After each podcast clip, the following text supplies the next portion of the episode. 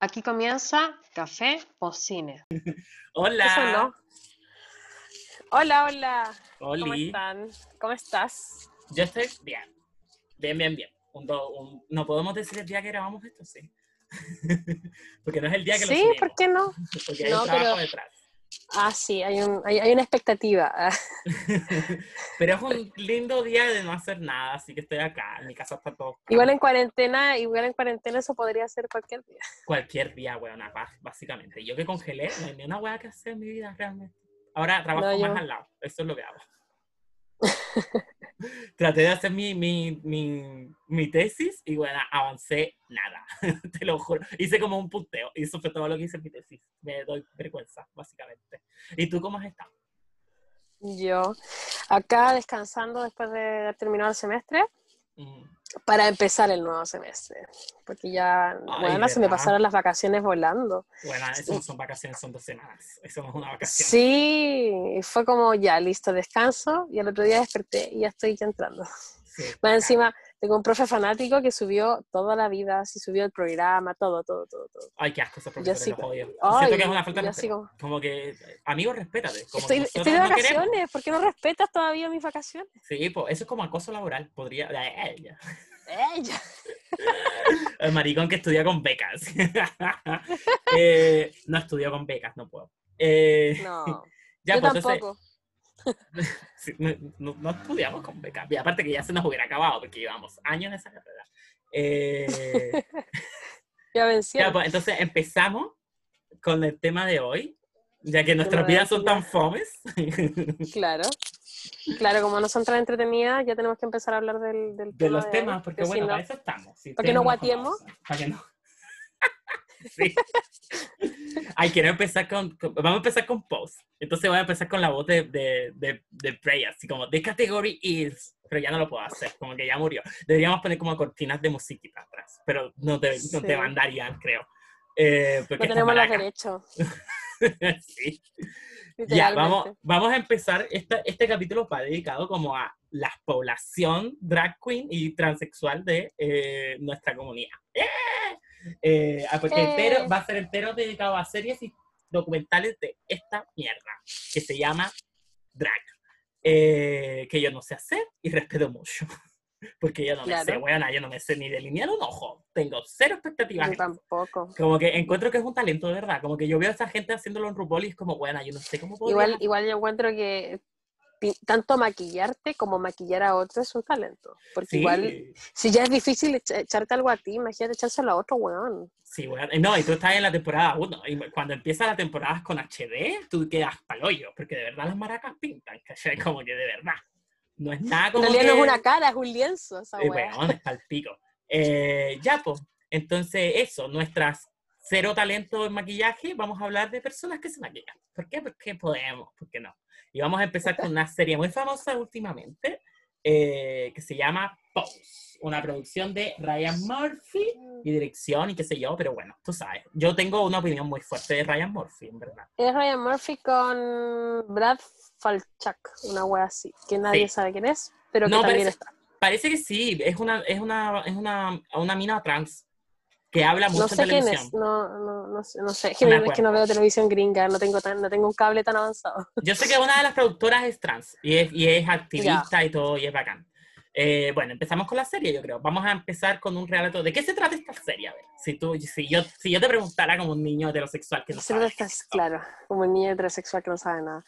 Se trata de sobre, eh, no, quiero, no quiero hablar del documental todavía porque lo tenemos para Sí, después, pero pero vamos a hablar del documental porque básicamente es una copia. Pero Claro, ya, pero, pero claro, eh, eh, son estos ballrooms que habían en los años 80, porque está basada en los, los 80. Empieza en los 80. Aunque el ballroom es de 80. antes. El ballroom empieza Sí. como en los 50, una wea así. Ya, y- Sí. sí, entonces estoy más experta en eso. Ya, eh, porque, porque tú lo haces, ah, porque tú eres experta en eso. Sí, fue la maraca que no se sabe delinear, sí, obvio, yo voy a pasarela, hago bowling. Claro, es todo este mundo de la comunidad LGBT, sobre todo la comunidad drag y la comunidad trans. Ujú. Y negra. em, y negra, Porque el- principalmente. es que eso es bacán, porque ballroom es, es una cultura que no va a la población drag y trans blanca. es simplemente de personas negras, drag y transexuales que vivían en New York. hecho, lo cual es, lo hace muy claro. importante porque son personas que están marginadas completamente de la sociedad por ser Exacto. Y maricones, de eso trata esta por serie. ser transexuales y por ser negros. No, y además de eso, los protagonistas de esta serie, las protagonistas, son personas afroamericanas. Todas. Exacto. Ay, dije negro, Y- no sé si podemos decir esa palabra, pero bueno, que somos latinos. Somos Creo latinos, así que Creo que eso tampoco nos valida, pero yo No, tengo familiares, yo soy, yo soy afrodescendiente. Claro.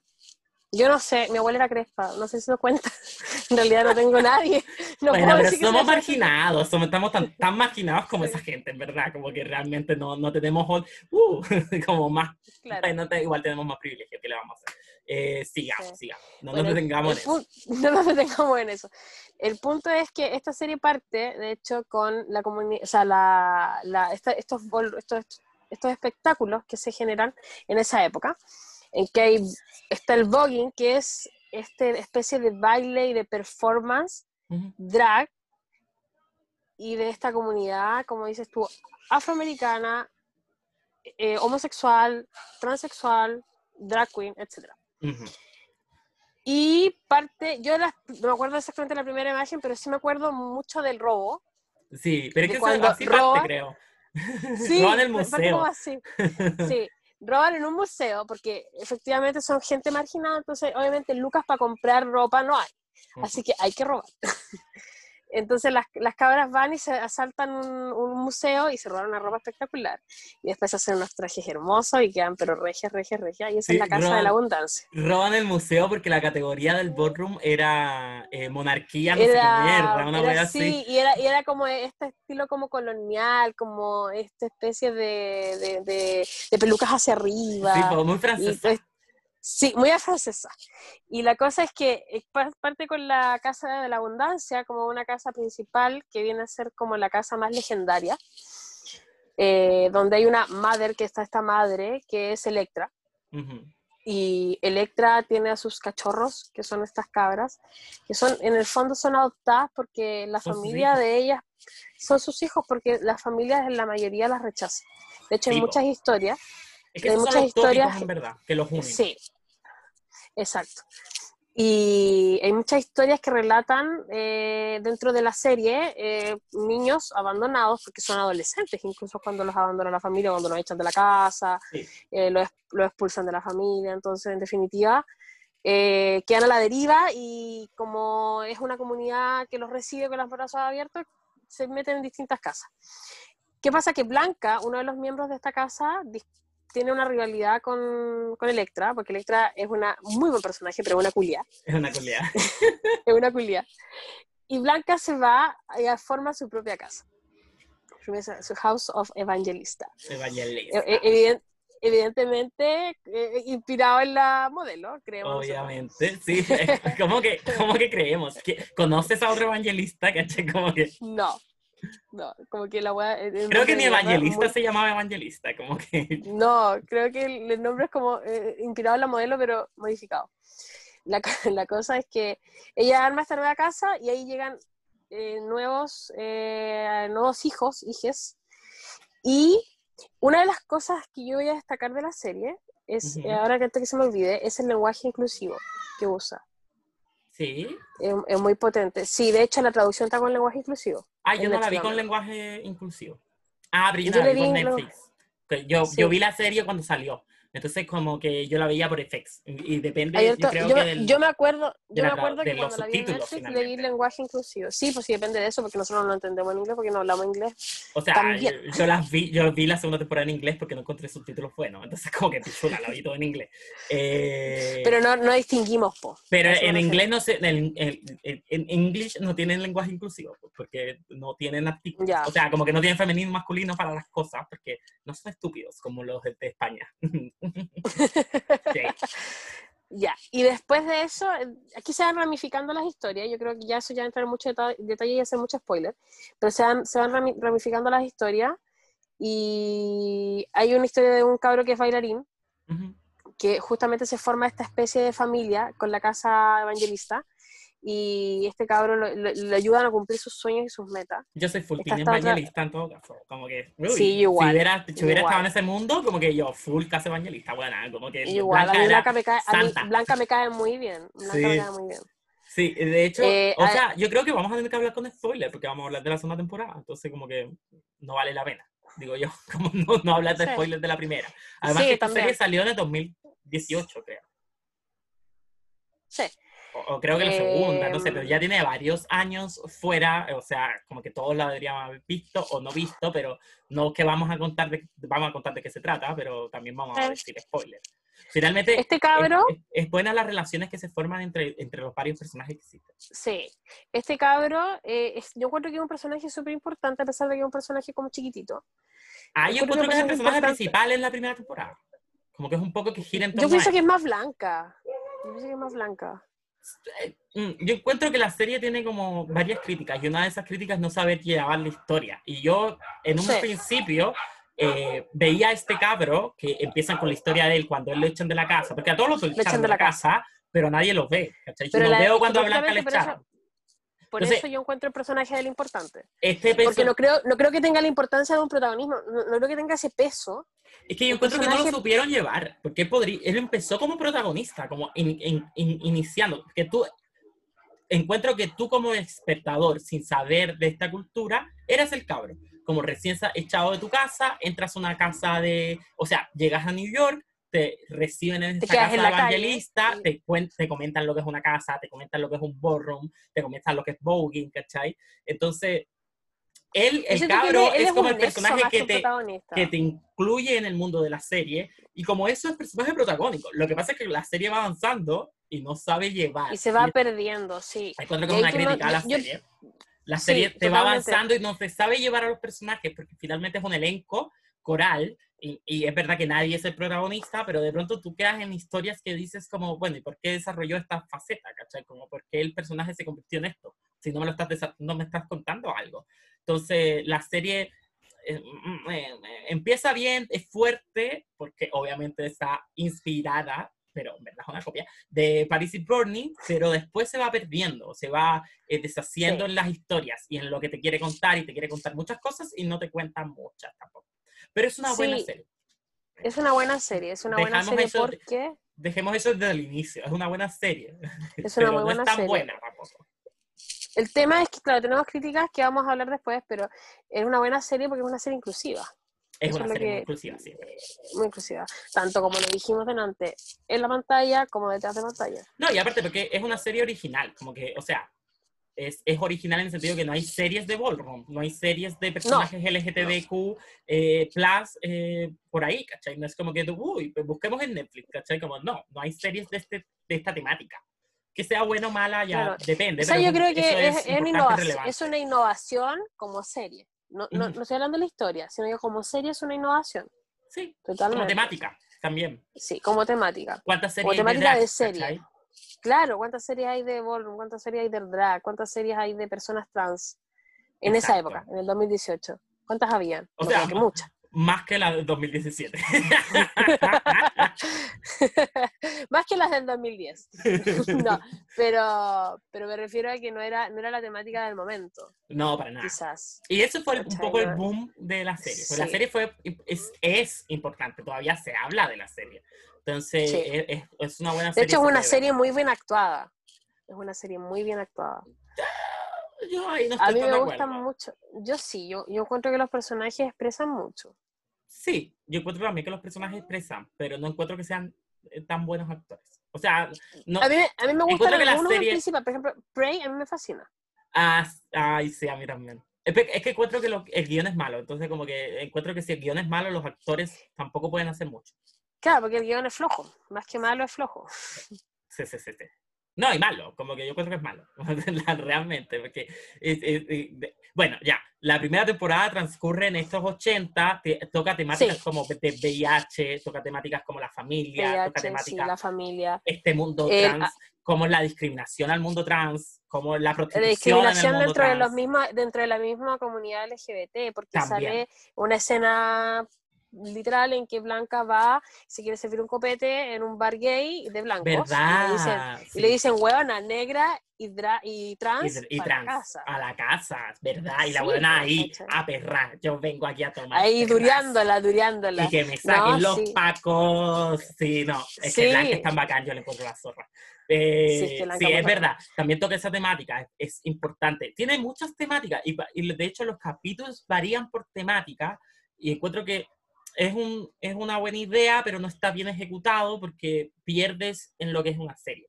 Si fuera sido una película, a lo mejor, pero eh, como tiene tantas temáticas y las abordan en diferentes capítulos, eh, de pronto le quitan el peso a la temática, porque ya hoy vamos a hablar de la discriminación en el mundo trans, o sea, en el, en el mundo LGTB a las personas trans. Claro. Y se acabó. Después abarca- no vamos a hablar de eso. Mucho, abarca Entonces- mucho, yo encuentro, porque por ejemplo pasa eso y después pasa, un- pasa después eh, como dentro del mismo capítulo, pero después como que se te olvida, Después se te olvida, sí, es cierto. se te olvida, se Sí, te olvida. de hecho a mí Como se me había olvidado. A mí se me ha olvidado esa weá. Eh, eh, y, y eso es lo que yo encuentro que la serie no sabe abordar o, o los guionistas no saben enfrentar, porque después a ti se te olvida que la, de la blanca ha pasado tantas discriminaciones, ¿cachai? Entonces, no sé. Eh, la segunda temporada, porque ya la primera en verdad es eso, y es un poco más el mundo eh, ballroom. A mí me gustó más la segunda temporada.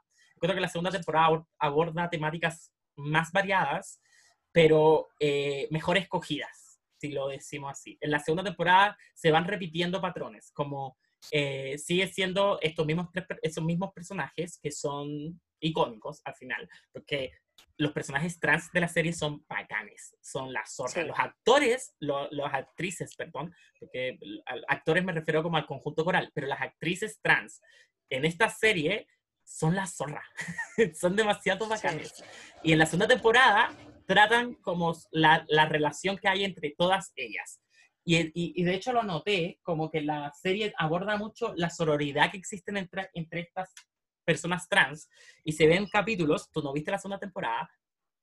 Si estás en tu casa escuchando esto, eh, putea a la vivana, porque no cumplió su trabajo. Yo le dije, la buena, quiero que escuchen, la buena me dijo, no, yo voy a ver la primera, voy a ver la primera y la, segunda temporada. Y yo la miré y le dije, no, ve solo la segunda, no te va a alcanzar el tiempo. ¿Qué me dijo Oliván el domingo? Eh, mm, no vi la segunda. en la segunda hay varios guilty. capítulos que tocan la sororidad entre esta comunidad trans y es la zorra, porque tú lo sientes. ¿Por qué? Porque estos, estos actores, si bien están personificando pues, eh, este, este, este guion y estos eh, personajes y, fantásticos, ¿cachai? Porque obviamente una persona, un trans en los 90 no tiene las mismas oportunidades que tienen las los personajes de esta serie. No, obvio. No tienen, ¿cachai? Eh, eh, Es, es, obviamente eso es imposible de ver en los 80, que la, eh, con un personaje trans vaya a una competencia de modelo y gane, ¿cachai? Como que eso no pasó. Pero, oh, no, de hecho pasó, porque vi después un documental como que había una modelo que era trans y nunca lo supieron. Y fue como, oh, la concha de tu madre, la buena bacán. Y fue modelo de campañas publicitarias mundiales, de eh, diseñadores de couture, ¿cachai? Como que la buena fue grande. Y nunca nadie se dio cuenta que era trans. Hasta después que dijeron como, era trans. Y fue como, oh, concha tu madre. Porque hubo mujeres que pudieron llegar, pero estos son casos ínfimos, porque es una comunidad marginada, total. No solamente por ser trans, sino por ser gays. Y, y no solamente por ser, o sea, no solamente por ser gays, sino por ser trans, no solamente por ser trans, sino por ser negras. ¿Cachai? Como que tienen, una, tienen unas barreras imposibles de, de superar en esta, en esta época. Pero la forma en que tocan estos temas es desde la sororidad y cómo se apañan entre ellas, que sin ser realmente amigas, o, o, o, o, tú ves que tienen como esta sacinez, o, sea, en español es como esta, esta como eh, shade que se le tiran, ay, ¿cómo se dice en español? No sé, como esta picardía ¿Palabreo? entre ellas, como este palabreo, ¿verdad? Eh, entre ellas, Palabreo. como que no son amigas realmente, porque eh, se quieren ganar en estas competencias.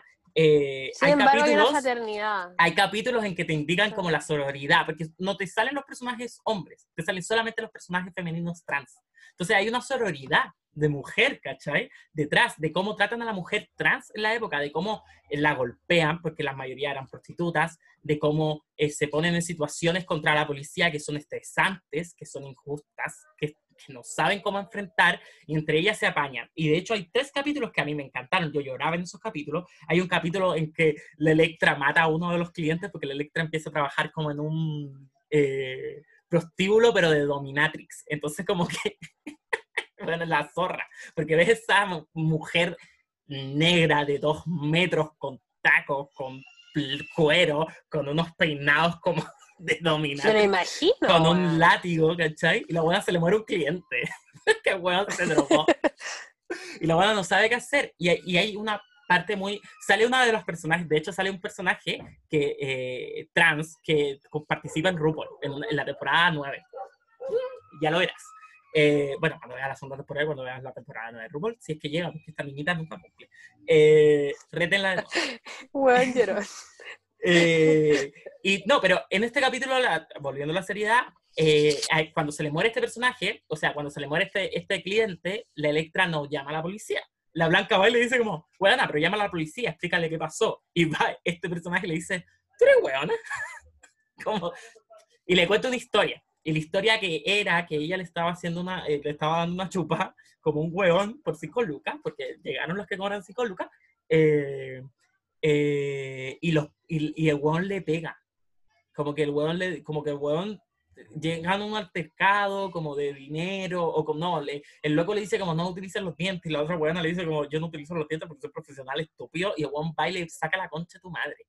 Y aparece la policía mientras le están pegando a esta niña, o sea, a esta mujer, eh, y los pacos como que van y hablan con el señor cuando se dan cuenta que este es un transexual. El, el, el weón le dice como, no, es que esta weona vino y como, bueno, weón, porque tú sabes cómo son, no eran tan, no son tan civilizados. Eh, vino y como que me quería seducir y yo estoy borracho y no sé qué. Y weón, la buena le ponen tres años en la prisión nunca preguntaron nada. Entonces esta, esta, esta, personaje cuenta esta historia, tú quedas paloyo, y ahí la Blanca se da cuenta, porque la Blanca también tiene como esta, eh, ¿cómo decirlo? Como que es ingenua finalmente, porque está buena, tan blanca, que es ingenua. Y la Electra le dice como, eh, tranquila, eh, yo voy a resolver esto, no te, no te, metas en esta weá porque yo sé que a ti te, te, cuesta, ¿cachai? Y de hecho como que varias veces sale de nuevo el personaje muerto. y luego los buenas llegan y lo echan como en un maletín y le ponen cal y Juan se le pudre en la casa. Como que la buena lo deja como en, el, en su ropero pudriéndose, ¿cachai? Y hoy varias veces en donde en otros capítulos muestran cómo la buena ve como el maletín, porque es, es un capítulo cuático, ¿cachai? Un capítulo que la, a la Electra la deja marcada, eh, se siente apañada por las otras personajes, ¿cachai?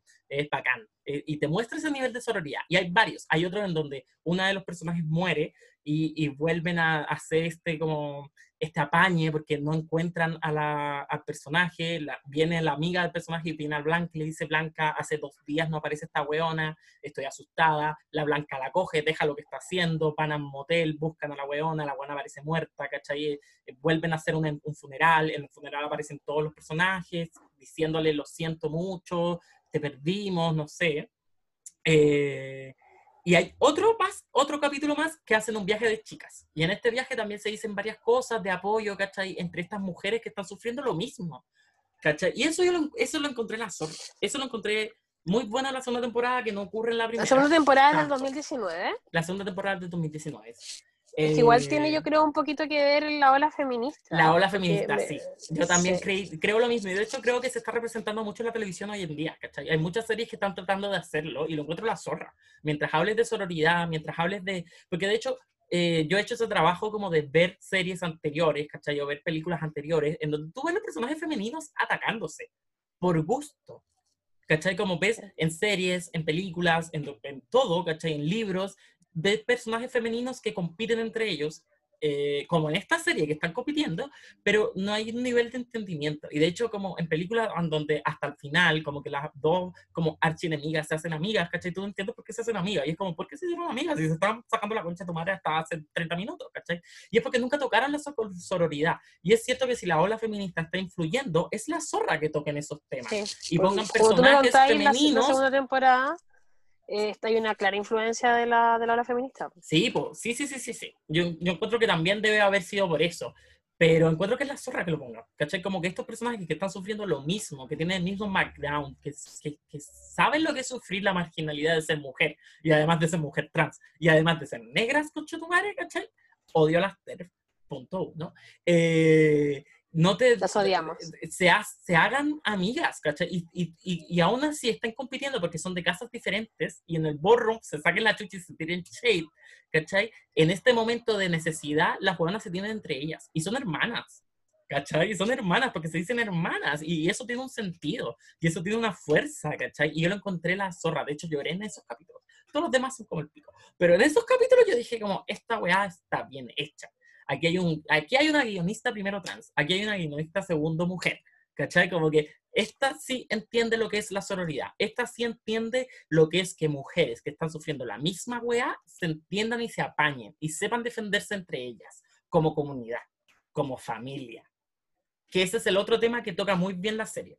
La serie toca el tema de la familia, que aunque no sea consanguínea, son las que tú eliges. La son las familia, una familia que se elige. que te acogen, porque finalmente la familia, a mí me lo dijo una psicóloga, pero finalmente la, la familia es la que es eh, completamente, está contigo siempre, ¿cachai? Aunque tú cometas errores, aunque se lleven como el hoyo, es, no como el hoyo, porque también existe la violencia intrafamiliar y no estamos hablando de eso porque eso no es familia. Pero ese es el punto. No, o Eso sea, no es ser familia. No, o sea, la familia es la que tú no, eliges. no, a lo que te refieres como el hoyo, aunque tengáis como distintos puntos de vista. Claro, aunque- discusiones dentro de lo normal, Claro, ¿cachai? claro. Y lo correcto, eh, sigue siendo familia porque existe un apoyo y una compañía que va a estar ahí. Y una compañía Cuando que te te, va, cuando te cuando lo caiga te va a recoger o te va a apañar y te va a dar un consejo y te va a tratar de ayudar de la mejor forma posible. Y esto en esta serie se toca bien porque como comunidad LGTB nos vemos enfrentados todo el tiempo a eso, a que tu familia mm, de nacimiento, ¿cachai?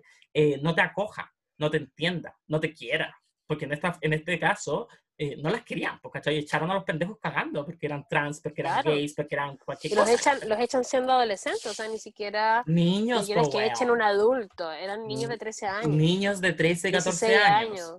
Y te ponen 16 años en esa serie porque, bueno, no vamos a entrar entre, pero en verdad en la vida real, 10 y te vas cagando, ¿cachai? Si al final Sí. ya eran disfuncionales, ya eran casas disfuncionales. Ay, perdón. ya eran casas disfuncionales, ¿cachai? Es que me estoy tomando vino. Eh, ya eran casas disfuncionales, ¿cachai? Como que ya eran personas que venían de, de esta cultura afro, que en verdad en los 90 está totalmente marginada, ¿cachai? Y son personas que vienen de eh, hogares de acogida, de familias destruidas, de familias que no sé por qué tienen hijos, ¿cachai? Porque héteros, no entiendo su punto, ¿cachai? Como de reproducirse, weona, no lo entiendo. No es necesario, a veces no lo hagan. Adopten, si es que quieren. Eh, y el punto es que ya sus familias venían destruidas, entonces esta, esta, esta persona en verdad la echaron cuando tenían 10 años o se fugaron, ¿cachai? Como te, en el Paris is Burning es peor porque son personas Claro. de verdad y te cuentan como yo me fui de mi casa a los 10 años porque sabía que me iban a sacar la chucha. claro, o yo cuando le preguntan en Paris is Burning, cuando le preguntan a un niño de 13 años De que está en la 13. calle carreteando, carreteando, vacilando, y le dicen como, oye, ¿tu familia? Y Juan dice como, no tengo mamá, Yo no vivo tengo con un fam- amigo.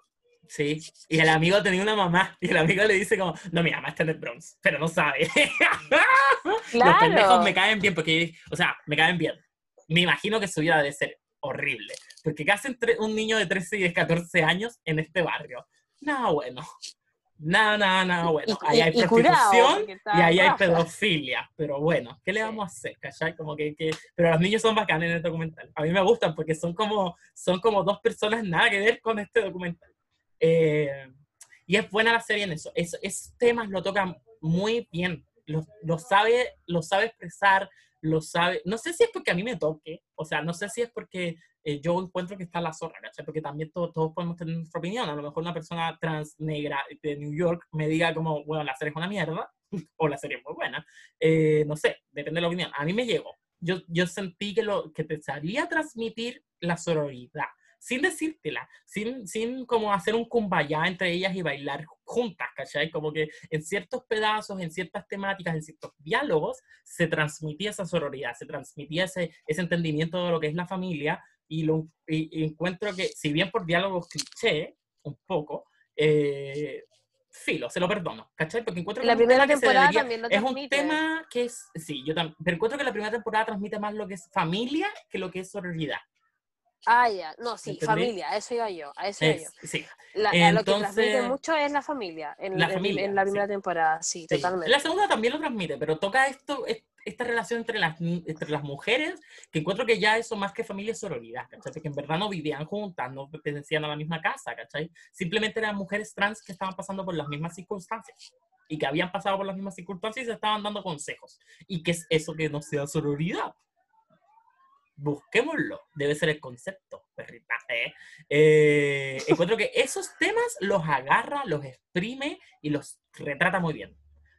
But, lo malo, no sé, empezamos con lo malo porque yo no quiero tampoco decir que Sí. se acaba la serie. La serie en verdad no tiene spoiler, la serie no tiene un guion, eh, una historia que yo te pueda Tampoco decir como, bueno, después eh, muere el expectativa- filo. No, no, no Tampoco es. una no- expectativa no tan podemos grande de comienzo a fin. Tampoco una expectativa tan grande de No. comienzo a fin, para No, nada. no, No es como no. que yo te diga un detalle y cague la serie. No, no, no. Exacto, es que eso es lo que me refería. Como que la serie no tiene un punto A y un punto Z, y entre esos puntos se va dando una historia que si yo te digo algo te va a cagar toda la serie. No, para nada. Porque la serie es, un- es una teleserie nomás. Es como que realmente, como que si ves el capítulo 1 y después 4, va a ser la misma mierda que si ves el 1, el 2, el 3, el 4. ¿Cachai? Como que eh, no tiene una continuidad. Y eso encuentro que es No sé si. No, no me gusta. No, no, no, no sé. Eso yo lo encuentro malo. Como que no. Yo creo que más que la continuidad, yo creo que es inconexa. Eso, es, yo encuentro que es inconexa. Como que encuentro que hay Sí. capítulos que agarra algo y después como que... También es porque estas series, y de hecho las series americanas también se graban de esa forma, eh, son varios directores trabajando en varios capítulos. Entonces hay capítulos que no Sí. tienen, no son del mismo director, entonces no es la misma visión del mundo, pero encuentro que en esta serie eh, podría haber sido buena si hubiera tenido un, un personaje protagónico y una lista o, un, o, o- o personajes corales protagónicos, pero que tengan un guion y una y un- cierta dirección y que vayan pasando por cosas que después Sí, vayan marcando y que carece, tú recuerdes. carece, claro, carece de estructura, sí ese es el tema. Sí, yo encuentro que carece de estructura, pero encuentro que, y en la segunda temporada se ve más, eh, encuentro que carece de estructura porque no sabe qué mierda es. Y esa es la peor, yo- encuentro que esa es la crítica, no solo a esta serie, sino a Ryan Murphy, porque todas las series de Ryan Murphy pasa la misma mierda siempre. Como que tú empiezas con una idea genial, crees que vas a hacer una oh, genial serie, y después termina la serie que, ¿qué mierda vi? ¿Cachai? Como que, ¿qué, qué es esto, amigo? Con, conceptúate, madre. ¿Cachai? En esta serie es como, tú vas a hacer una biopic, ok, hazla. Tú vas a hacer una serie dramática, documental, hazla. Toca los temas. El VIH se toca, perdón, y eso se me fue de las manos. El VIH se toca y se toca bien. En la primera y en la segunda. En la primera y en la segunda. De hecho, el primer capítulo, el primer capítulo de la segunda se llama Act Up, como de la, el movimiento eh, LGTBIQ por el- los Mm, derechos sí. eh, de, de las personas con VIH. Y, y es bueno, es, es, es bacán porque hacen protestas y se ve cómo se vivía el mundo en esa época, cómo las personas vivían con VIH en esa época, cómo se veían y cómo se relacionaban unas con otras. Y eso está bien. En la, primera, trans- en la primera transmiten mucho el miedo que sienten Sí, una es- persona es- que le sí, dicen por primera porque- vez que tiene Y eso es VIH. bueno de eh, eh, que la primera temporada es en los 80 y la segunda es en los 90 y en la segunda se ve un Claro. poco más esperanzador el tema. Y eso es cuático, porque eso es muy inteligente de lograr, porque en los 80 el VIH se veía con miedo. Las personas con VIH no Sí, sabían de qué hecho, mierda eh, tenían. Blanca, ¿cachai? le dice, la- Blanca le dice algo como que se siente decirle a la gente que se va a morir, a la Sí. doctora. Que se- que- no, le dice como que pena por usted.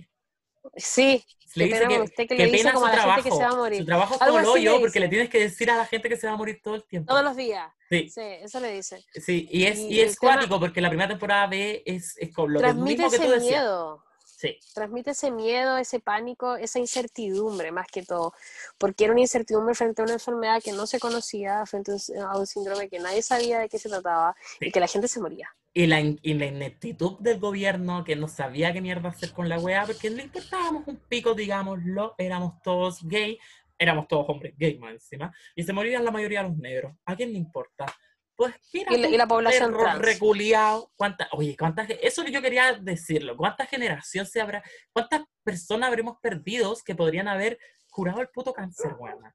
¿Cuántos actores perdimos? ¿Cuántos bailarines perdimos? ¿Cuántos historiadores? ¿Cuántos guionistas? ¿Cuántos literatos? ¿Cuánta, cuánta, ¿Cuánto talento de nuestra comunidad se perdió porque los putos gobiernos no nos querían ayudar, weón? Y nos querían ayudar, digámoslo, porque eso es como, bueno, no se cae la mata, ¿cachai? Como, no, vamos a investigar de esta enfermedad, va, investiguémoslo cinco años más tarde, cuando se murieron 100.000 personas, ¿cachai? Cuando la pandemia Claro. se, se hizo global, weón, porque si algo somos Claro. los gays, somos calientes. Entonces, como, nadie sabía, ni siquiera sabíamos si la weá se transmitía por, por- por contacto sexual, ¿cachai? Como por sangre, es una weá, nadie sabía que era un virus, a ese nivel se llega, ¿cachai? Como que, qué Sí, mierda. pues sí, al comienzo, al comienzo, al comienzo había una incertidumbre muy Cáncer, grande. le decían que era cáncer, El cáncer de los gays, po. el cáncer de los El, gays. el el famoso, la famosa portada del cáncer de los gays de acá de Chile. de acá de Chile. Cáncer, el cáncer gay chileno.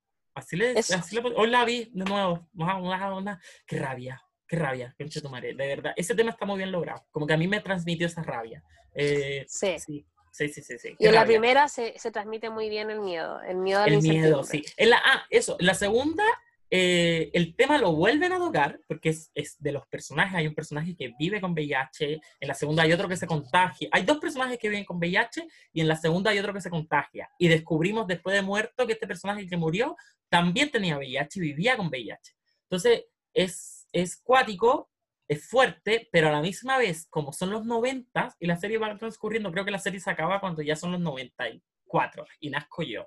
Y yo soy la tercera temporada. Ella. Eh, Ella. Y muere Kurt Cobain. y, y muere Kurt Cobain y a Perrita también murió Freddie Mercury. Muy poco antes que yo naciera, así que podría ser la reencarnación.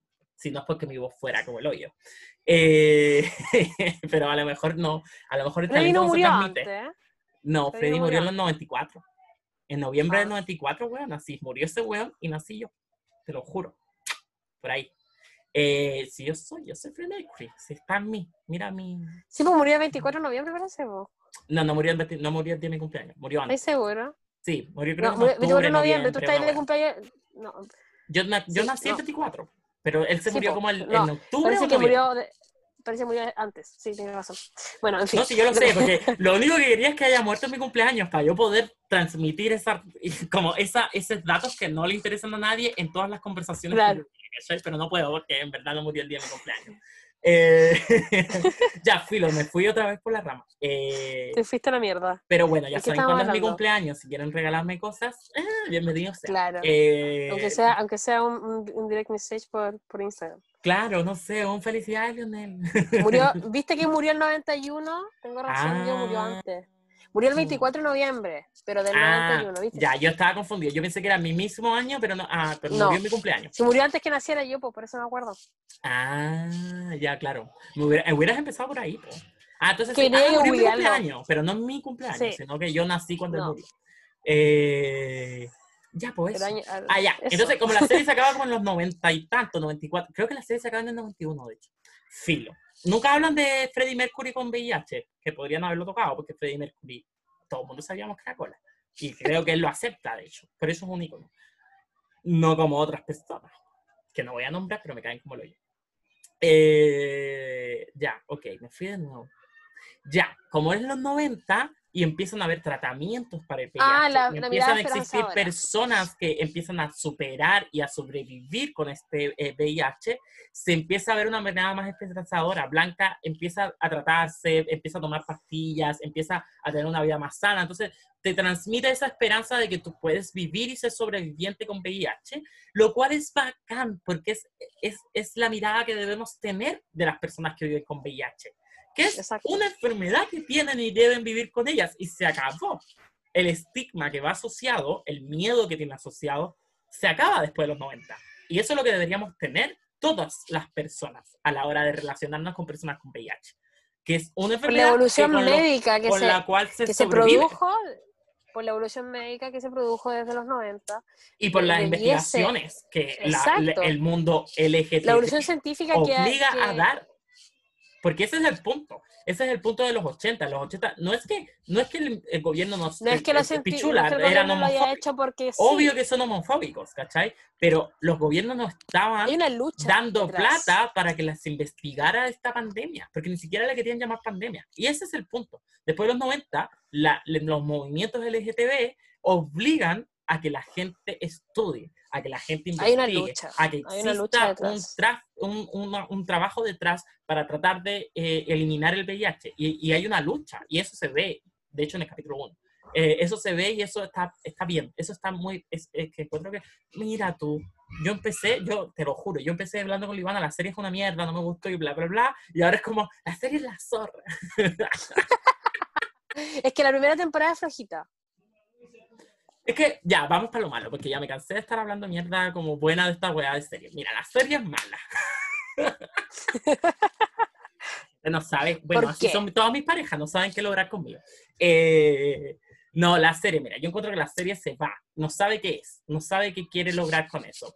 Y qué, qué es lo que encuentro que es un guion flojo. Diálogos que son cliché, diálogos que tú dices como, amiga, ¿en serio vas a... What the fuck? Como que te leíste un libro y lo dijiste, ¿cachai? Como casi shakespeariano diciéndole te amo. Entonces como, Mm, eso no es real, eso no, no, no, va con el personaje, no entiendo por qué el personaje desarrolla esas cosas, no entiendo por qué el, personaje empieza a desarrollar sentimientos por otro, eh, cuando eh, eh, gratis, ¿cachai? Cuando eran amigos antes, como que por qué hay una relación amorosa que apareció de la nada, ¿cachai? O sea, no de la nada, pero como que de pronto tienen miradas sexonas y es como, what the fuck, ¿por qué hacen eso? Entonces hay un guion que es flojo que, no sabe cómo lograr las cosas que quiere alcanzar la serie. Y además encuentro que la, la dirección de la serie no sabe qué quiere hacer con esta. No sabe si la serie es un drama, como te decía, no sabe si la serie es un biopic, no sabe si la serie es comedia, no sabe si la serie es una eh, biografía real de los 90, no sabe si es un puto musical. De la nada, en la temporada 2, hay capítulos que como que de pronto empiezan a cantar porque sí. Y hacen un videoclip, bueno, te lo juro, como que de la nada. Y eso se relaciona con que, eh, con dos cosas, con que no tiene dirección, como no va a dirigir hacia un punto. La tiene. No va a dirigir hacia un punto. O sea, no, no, no. Eh, no, no, no, va a dirigir hacia un punto. la primera temporada no va dirigida. No, no, no, yo pensé que te referías a la dirección del director. como no, pues obvio que sí. Y, yo te voy a decir como, si tiene dirección, que es Ryan Murphy, y por eso hace eso, como, Ryan Murphy deja de poner musicales en todo, concha A mí me encantan los musicales, pero no, tiene, no tiene una dirección clara, no, tiene, no está dirigida hacia un punto, y además de eso, eh, además de ser el guion flojo, es inconexa, porque todos los personajes quieren contar muchas historias y siento que no las logran contar todas a cabalidad. No, y hay personajes que tú ves que se pierden, ¿cachai? Como el personaje del bailarín. Sí, se difuminan. Como que pues, el personaje empezó como el weón que te introducía a este mundo como personaje principal y de pronto es como, me importa un pico este weón. Lo confundía con el pololo, weón. En la segunda temporada no sabía cuál de los dos era. Como, este era, este era ¿cuál de los dos era? Los dos son bailarines, ¿cuál era el que estaba estudiando? Como que no me acuerdo de tu personaje, en verdad me importa un pico, como que voy a ver a las mujeres trans, porque para esto vine, ¿caché? Porque las mujeres trans en esta serie lograron protagonismo, y en la segunda se ve que se trabaja mucho más, pero...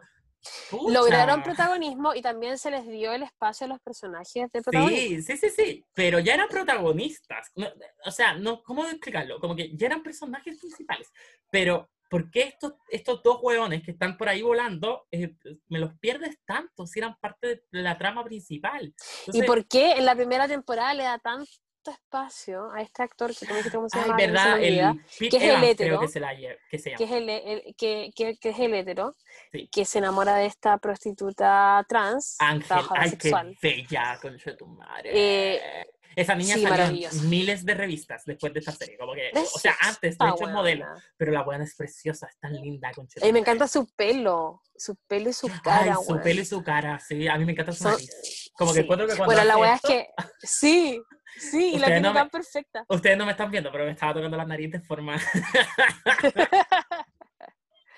la pero cosa es, que ese personaje el, de, el del one que se enamora de ella, supuestamente, que siento que le dan demasiada pantalla y no tiene un fin.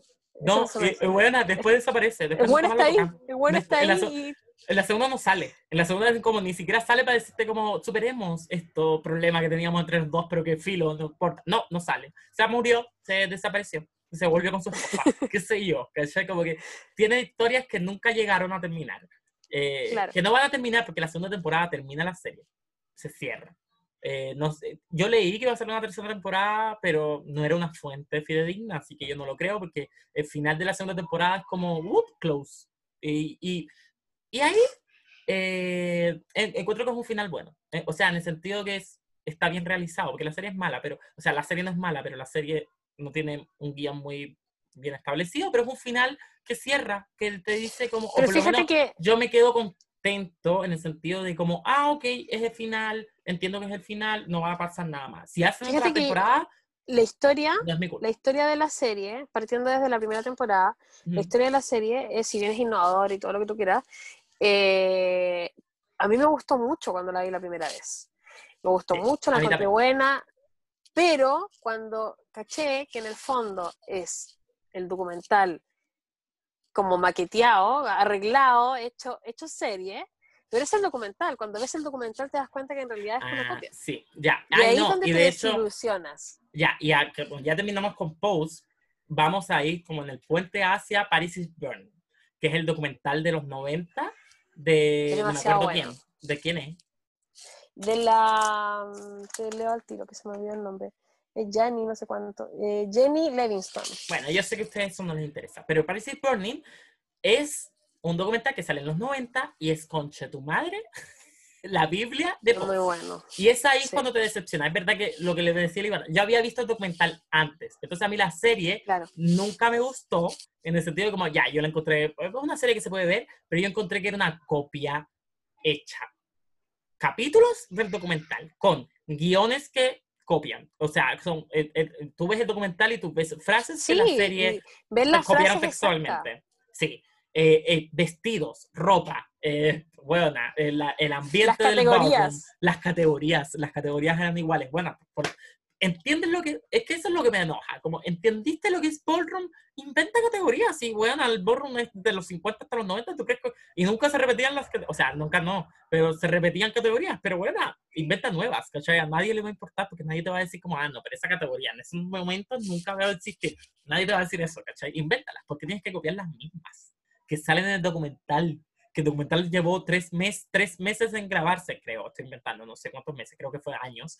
Eh, ¿Tú crees que pusieron todas las que vieron? No, si la weá se hacía todos los sábados. Como que ponte otra, concha tu madre.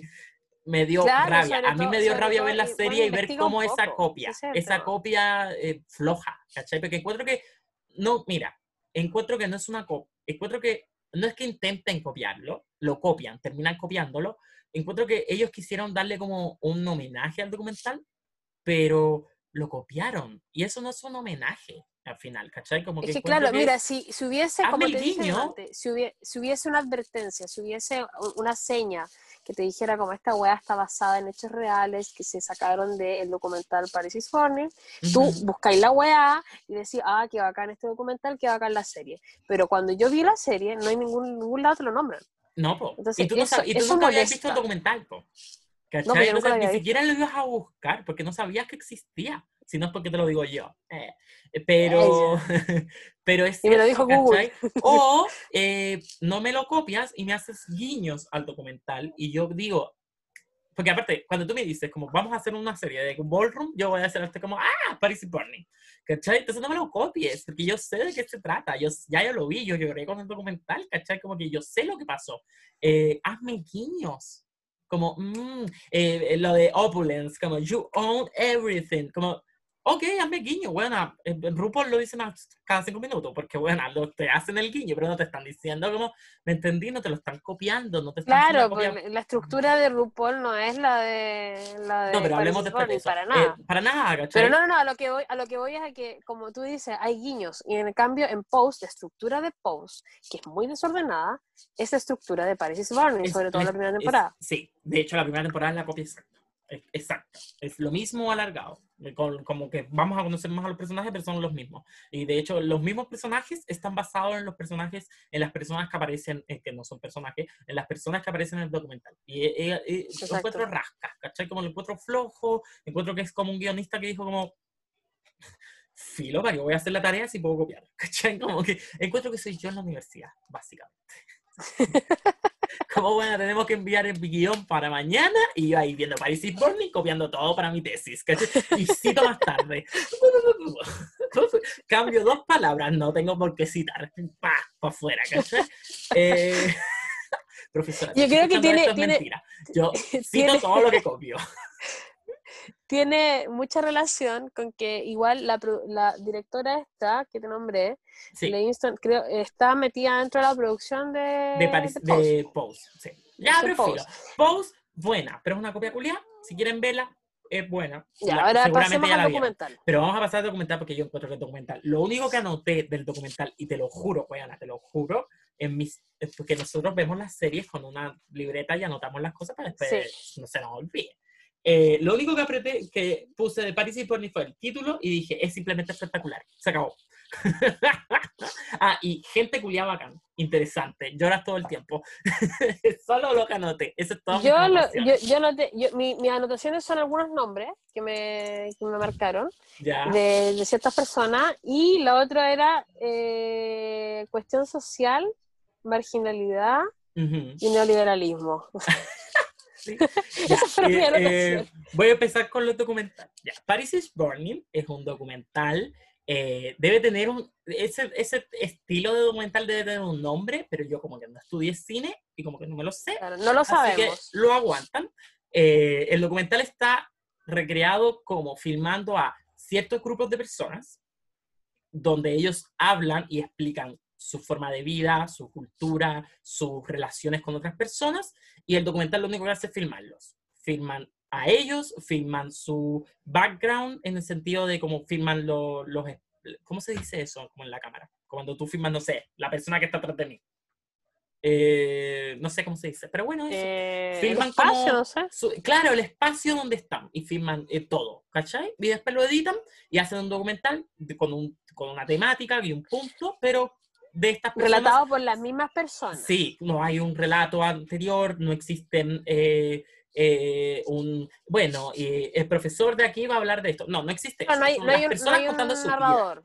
No hay no hay un narrador. son las Sí. personas. Son las Lo que lo personas. Y no está. Lo que les da tam- protagonismo. y no está tampoco, eh, no se limitan a como, no, háblame de esto o háblame de esto otro. No, tú te das cuenta que esto fue una noche, eh, en varios días, obviamente que te sentaban frente a una cámara y tú, bueno, habla lo que te dé la gana. Yo después edito, ¿cachai? Eh, pero tú habla, habla, habla, habla, habla, habla, yo edito, edito, edito, edito. Entonces, ¿qué es esto importante? Que logra transmitirme lo que estas personas están tratando de pensar, desde el punto de vista del director, obviamente.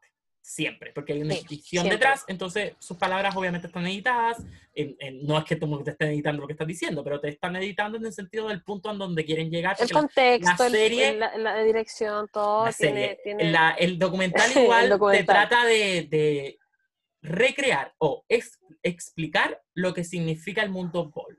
El ballroom creo que más que los- recrear y explicar, lo expone. Claro, de exponerlo, explicar, no recrear.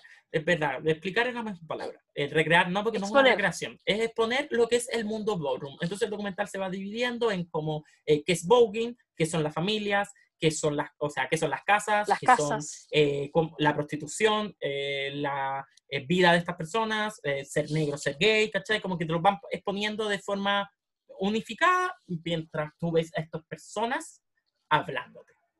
El documental porque es bacán, porque este cultura de hombres eh, gays, de mujeres transexuales, eh, negras, que eso es importante, que son negros, afrodescendientes, marginados totales de la población, nadie, nadie sabía que existían. Nadie. Esto es, esto no se habla hasta esta época, ¿cachai? Excepto las El personas que viven en documental- este momento, en esta El documental cultura. parte diciendo algo súper relevante, que es una frase que yo creo que la pusieron por eso ahí. Que inicia diciendo, cuan- inicia diciendo, mi papá me dijo, tú eres Sí. negro y además eres gay. Sí, no, eh, mi papá me dijo, los hombres negros, eh, eh, los hombres cosas negros que- tenemos dos weas Ah. eh, en contra, que somos hombres y que somos negros. Pero tú además cambio tú tienes, eres gay, tienes tú tienes gay, más ¿sí? weas en contra, ¿cachai? Tú, tú- tú Sí. estás para pico, tú básicamente cagaste, ¿cachai? Eso mismo. Y es, sí, es verdad, yo me- esa frase es muy esa, potente, yo me frase, acuerdo. esa frase es muy potente. Eh, ya, entonces, te- el, el documental empieza explicándote la historia de estas personas, es- es- empieza diciendo, y ahí te empiezan contando sus vidas. La mayoría fueron expulsados de sus casas o se escaparon cuando tenían 10, 13 años, son personas que no tienen hogar, que además Personas venían de abandonadas. hogares eh, totalmente destruidos, ¿cachai? Es que el tema es que venían algunos de hogares disfuncionales, de la marginalidad, pero ¿Algunos? habían otros, no, pero la gran mayoría, pero, pero habían otros que sí venían de familias eh, acomodadas, pero, pero que los habían abandonado. Ese es el Pero si eran personas negras, pues quién bebía acomodado. No, no, ¿Quién no acomodado pero- en ese momento? No, no, Güey. no acomodado, pero, pero sí eh, los que tenían familia, porque hay unos que no tenían familia. Ah, yo, los que tenían es que yo encontré familia, que la como la- no tenían familia. Como que no, es que hay no un cabro que escuché dice, vivo en el Bronx, mi mamá vive en el Ah, Bronx. mamá- sí, pero bueno, el ¿cachai? Bronx es un barrio marginal de New York, ¿cachai? Como Sí, que, que me digan sí, vivo en pero- el Bronx es lo mismo que un cabro chico de 13 años que está carreteando en el centro me diga como vivo, vivo en Puente Alto, ¿cachai? Como con mi mamá.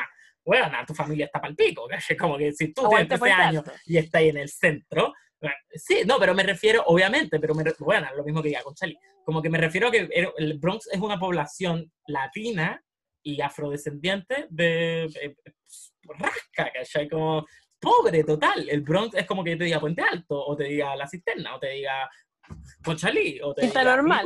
O te diga... No voy a mencionarlas todas, pero ustedes saben a qué me refiero. ¿Cachai? Cualquier otra que no que en Santiago Oriente.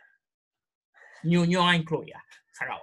Eh, aquí estamos en esta. No, pero entiendo, Eh, entiendo tu punto, vivían- pero me refería a otro, otra cosa, me refería a otra cosa, me refería a que a los que tenían mamá, Ajá. ¿cachai? Como biológica, Ah, sí, sí, sí. y llegaban, y la madre se llegaba a enterar de que su hijo era gay, los expulsaban de la familia. Sí, Entonces, ya, pero a eso además de venir de un mundo marginal, venían de un mundo marginal, además de eso, si es que llegaban a tener familia, ya sea pobre como haya sido, eh, eh, los terminaban marginando aún más porque los echaban a la calle.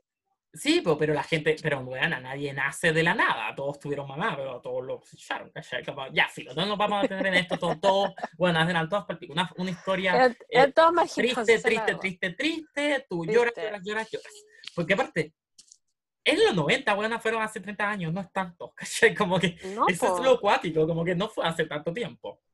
Entonces, eh, son estas personas que se unen todos los sábados en la noche, ¿cachai? A este carrete espectacular que se llama Ballroom.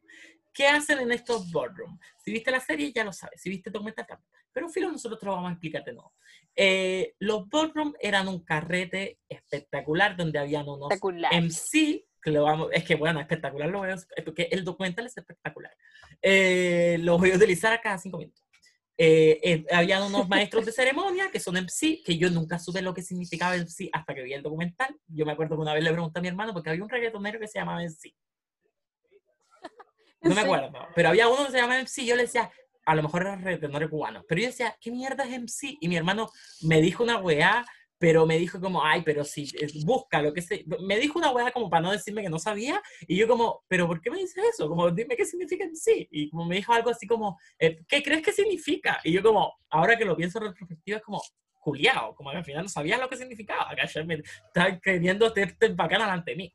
Pero bueno, son maestros de ceremonia. Entonces este maestro de ceremonia eh, organizaba este carrete y en este carrete habían diferentes secciones en donde las personas eh, iban y pasaría, eh, caminaban la pasarela.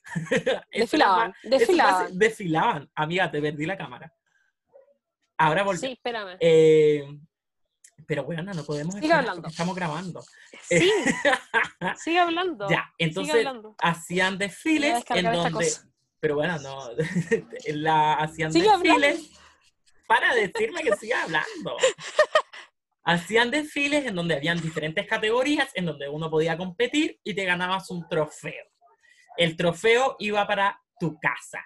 ¿Qué son las casas? Las casas eran distintas personas que se reunían bajo un apellido, como una familia, en donde existía una mamá y un papá, y varias personas más que eran los hijos, y esas personas se apañaban entre ellos, vivían juntos, algunos, eh, se compraban las cosas, si tú tenías un problema, eh, esta persona que pertenecía a tu casa te iba a ayudar, y a cambio tú participabas en los ballroom con su apellido. Entonces las casas iban ganando trofeos y así la casa iba subiendo en categoría, en el sentido de que tenían la gente más bacán, ¿cachai? Esto es simplemente, esta es la simpleza del ballroom el documental va más allá y eso es lo acuático. El documental te habla de por qué estos ballrooms se realizan, por qué estas personas se juntan, todos los personas que son marginadas, personas que no tienen dinero, personas que no se pueden, que no trabajan, ¿cachai? Como que hay un momento que te dice como, bueno, la mayoría de acá o roban o son putas, como que esto es como, puta, puta, ladrón, ladrón, puta, ladrón, puta, ¿cachai? Como se acabó, no tienen otro trabajo. No todos, obviamente, pero de hecho, la mayoría. De hecho, de hecho dicen, dicen en una parte del documental, eh, no, aquí no hay plata para comer, pero hay plata para, o sea, y, pero hay cosas que se roban. Las cosas se roban y así llegan los, los vestuarios y, los, y, estas cosas drag hermosa. Sí, eso es importante, eh, gracias a robo. Entonces, porque son marginales, que tú le dices, bueno, te van a meter precio igual, ¿cachai? Como róbate la weá para el ballroom, dale. Pero ¿por qué? Porque para ellos era importante, porque era la única forma. Y aquí es cuando el documental se mete como crítica al neoliberalismo con madre, que uno no. Ya, el documental no te lo dice, ni te lo va a decir, ni creo que haya sido su objetivo. Es un mensaje subliminal que entendemos nosotros. Claro, uno entiende porque es comunista, pero al final es como, bueno, es problema del neoliberalismo, ¿cachai? ¿Por qué? Porque esta gente marginada total, porque era gay, porque era trans, porque era negra, eh, veían televisión, po, y en la televisión que te aparecían gente rubia, y, en el documental tiene esa weá acuática, que es como que de pronto el documental pa, irrumpe y te pone Manhattan en los 90, te ponen puros blanquitos con terno y puras blanquitas con pelo rubio, caminando felices por ahí. Entonces, las personas... Y ellos entre medio, por ejemplo, cuando te lo ponen en la, la plaza, Sí, pero en la, plaza, bueno, eso no era una plaza, era un muelle y ahí se prostituían. Eh... No, no, no, no, cuando bailan en la plaza, cuando bailan en la plaza, no, ah, no cuando bailan en la plaza, ah, los abuelitos los miran feo. No, pues no era, no era una plaza, cuando roban en el restaurante. y los abuelitos, los abuelitos así como, what the fuck. Eh, sí, en el restaurante, en el restaurante hay razón. Pero, pero no, hay otras escenas en donde te van, como que te ponen solo Manhattan y en, y en Manhattan hay puros blancos, no había personas negras, no había, no existían. ¿Cachai? Y, no solo Manhattan, te ponen el eh, porque te ponen Upper East Side, que es la parte, es la, como que fueran a Vitacura y no van a encontrar mapuches, ¿cachai? Como que, eh, pero bueno, el neoliberalismo ataca en todos lados. Eh, entonces esto es cuático, porque tú ves como que estas personas ven la tele y ven puras personas cuicas, ¿cachai? O puros oficinistas o puras personas profesionales que ellos nunca van a poder ser que ellos nunca van a poder lograr. Personas a las que se les niega el acceso. Niega totalmente, porque desde que naciste hasta que te desarrollaste, eres una paria, ¿cachai? Y nunca vas a llegar ahí, porque la policía no te va a dejar, porque la sociedad no te va a dejar, porque ni pinga los blancos te van a dejar, porque los blancos te hicieron esclavos hasta hace 200 años, ¿cachai? Entonces, Estados Unidos vale callampa. Ese es el punto documental, ¿ya? Eso es lo bueno. Estados Unidos vale prever en la callampa. ¿Por qué?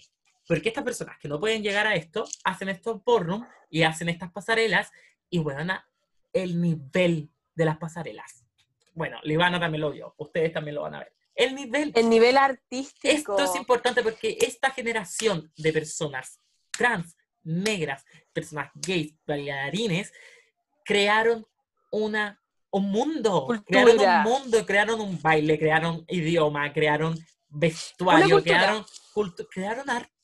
Y de hecho, estas personas del ballroom son los que en el 2000 van a avanzar la, el couture en, la, en el mundo, en la, en, la actualidad, ¿cachai?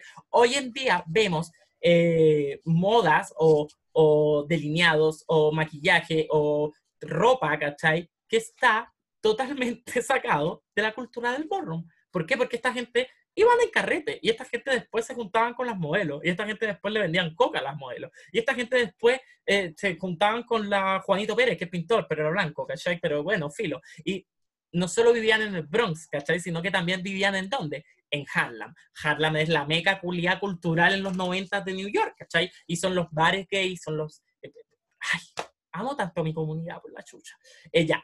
y, y son estas personas lo que van a hacer que en los 2000 la moda pega un despegue, ¿cachai? Y se vean modelos, y se vean otras pieles, y se vean otros pelos, y se vean otras ropas, y se vean otros cuerpos, y se vean otras distintos y eso, eso, eso, es un punto que toca el, el, documental cuando dijiste otros cuerpos. Eh, de hecho, hay un momento en que se dice el, el voguing y, el, y desfilar, el vol es para todos. Es para todos, sí, para, sí, es para todos. Para Entonces, todas las mujeres, eh, pero bueno, lo siento, tenemos que apoyar una marginalidad.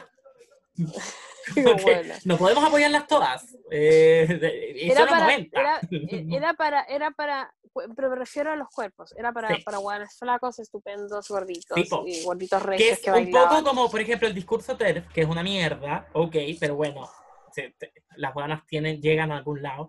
Eh, perras, no puedo ni decirle eso porque son mujeres, pero, oh, concho tu madre, qué odio les tengo. Ya, filo. Eh, es, es, eso, ¿cachai? Como la cultura drag o la cultura de transformismo y la cultura trans, no solamente que las mujeres, es cierto que de pronto se hiperfeminizan, porque es lo que ven en la tele, con Chotumare, no es culpa de nosotros, ¿cachai? Pero en este ballroom también tenían una categoría para mujeres de otros cuerpos y cualquiera podía participar.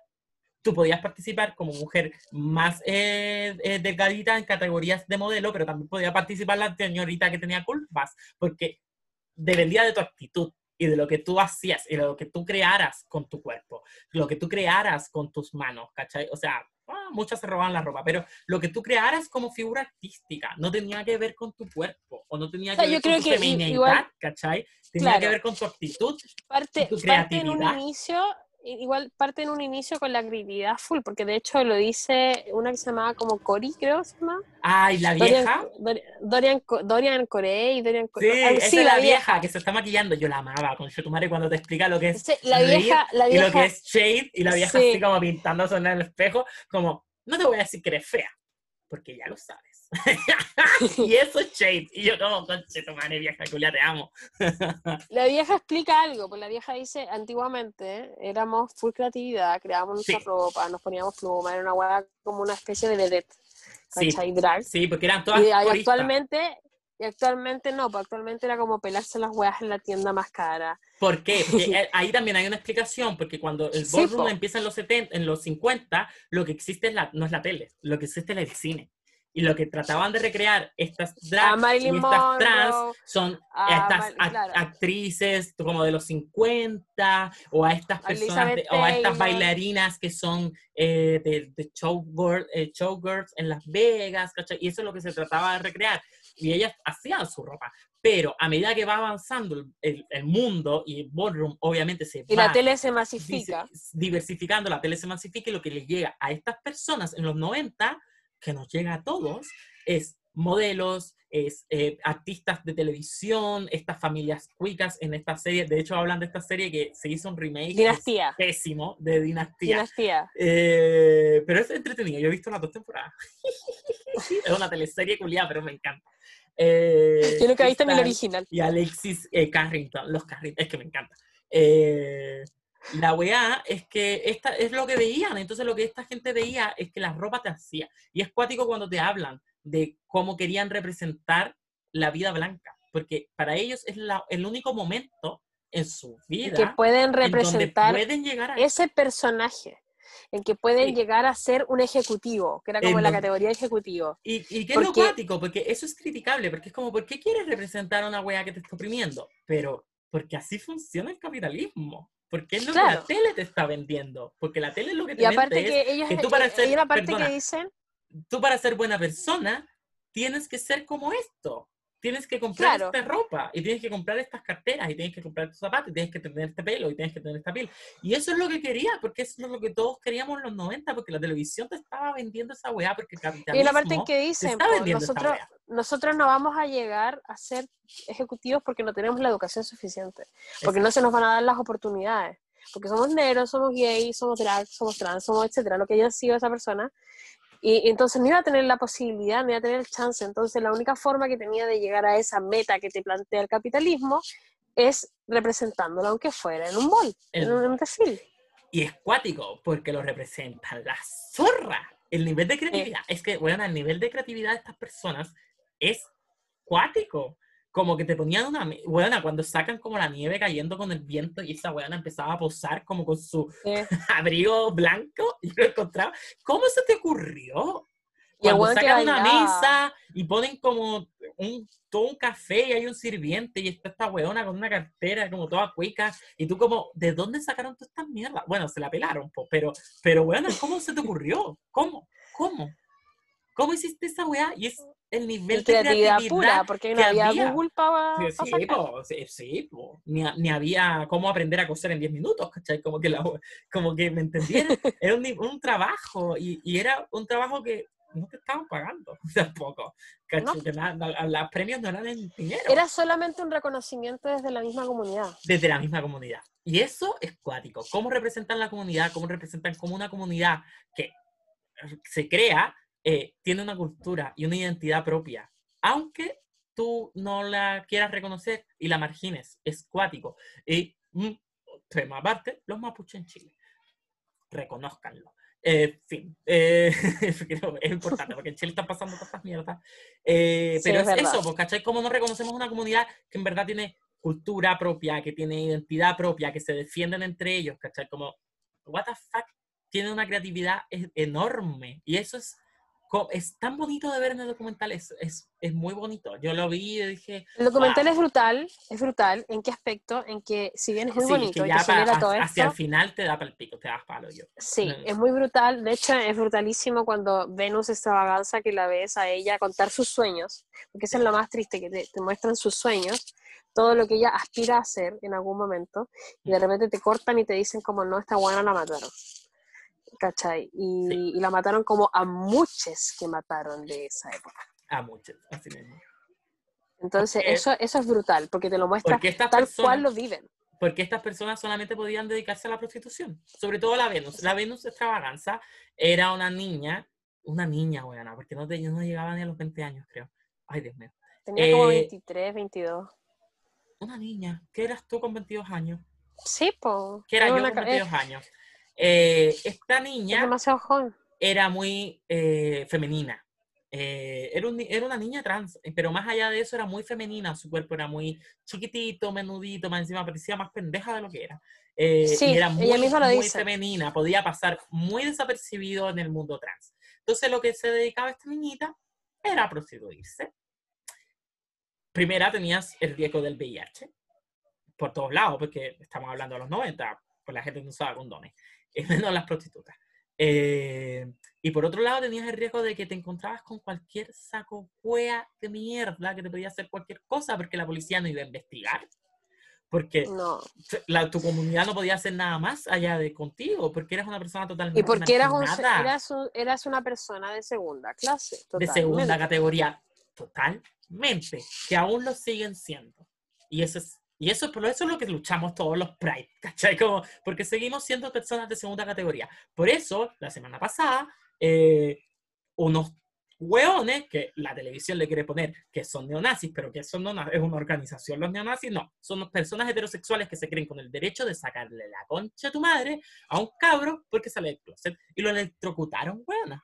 ¿Cachai? Por eso, por eso se lucha, porque nos siguen viendo como personas de segunda categoría, es como vieron a Venus Extravaganza en el momento y este hueón de mierda decidió apuñalarla en un motel y dejarla ahí mismo. Ni siquiera se dio el tiempo de Claro. limpiar la habitación, hueona. Ni siquiera se, como, oh, maté a una persona, tengo que esconderlo. No, me importa un pico, la dejé ahí, ¿cachai? La dejé muerta en un motel por cuatro días. Sí, como pasa todo el tiempo con las personas trans. Como pasa todo el La- tiempo, como todavía sigue Es que ni pasando. siquiera, es que yo podría nombrar casos puntuales, pero bueno, hay muchos. Hay Ese es muchos. el tema. Eh, sí, no, es yo, yo nombré de la semana pasada, porque, me está- porque bueno, estoy Porque chato es que de pronto te digan reciente. como, ¿para qué te quejas? Y es como, weona, ¿por qué me quejaría?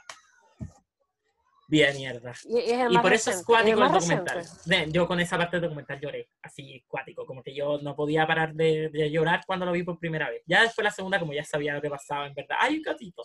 Eh, ya no... Yo Mi gato que se yo cruza. de verdad creo que tengo como déficit de atención.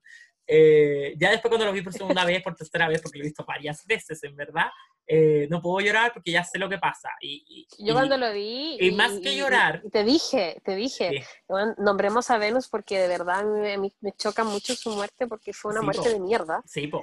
Y es una, es una pendeja que está hablando de sus sueños y de repente te enteras de que un weón, porque quiso, le cortó la vida. le cortó la vida. Una niña, una niña de veintitantos años. Una niña, Sí. una niña que no, de- que no tenía, pues, no- y era tan, tan nada, ¿cachai? Era una niña con sueños y unos Más sueños, encima, y unos sueños de nanay. mierda, weona, como que tú decías así como, ¿cuál es tu sueño? Y la, y la niña lo que quería era, la niña lo que quería era ser mujer, primera, ¿cachai? Sí. Que le reconocía, porque ella era mujer, pero ella que, como eran- son los 90, Ella quería el reconocimiento legal. en el en, en la no quería ni siquiera reconocimiento legal no, no estamos quería hablando de esta operarse. quería ser mujer que la sociedad la reconociera como mujer es que cuando hablamos de reconocimiento legal es una weá esta niña Sí. ni siquiera quería esto porque no, no lo imaginaba ¿cachai?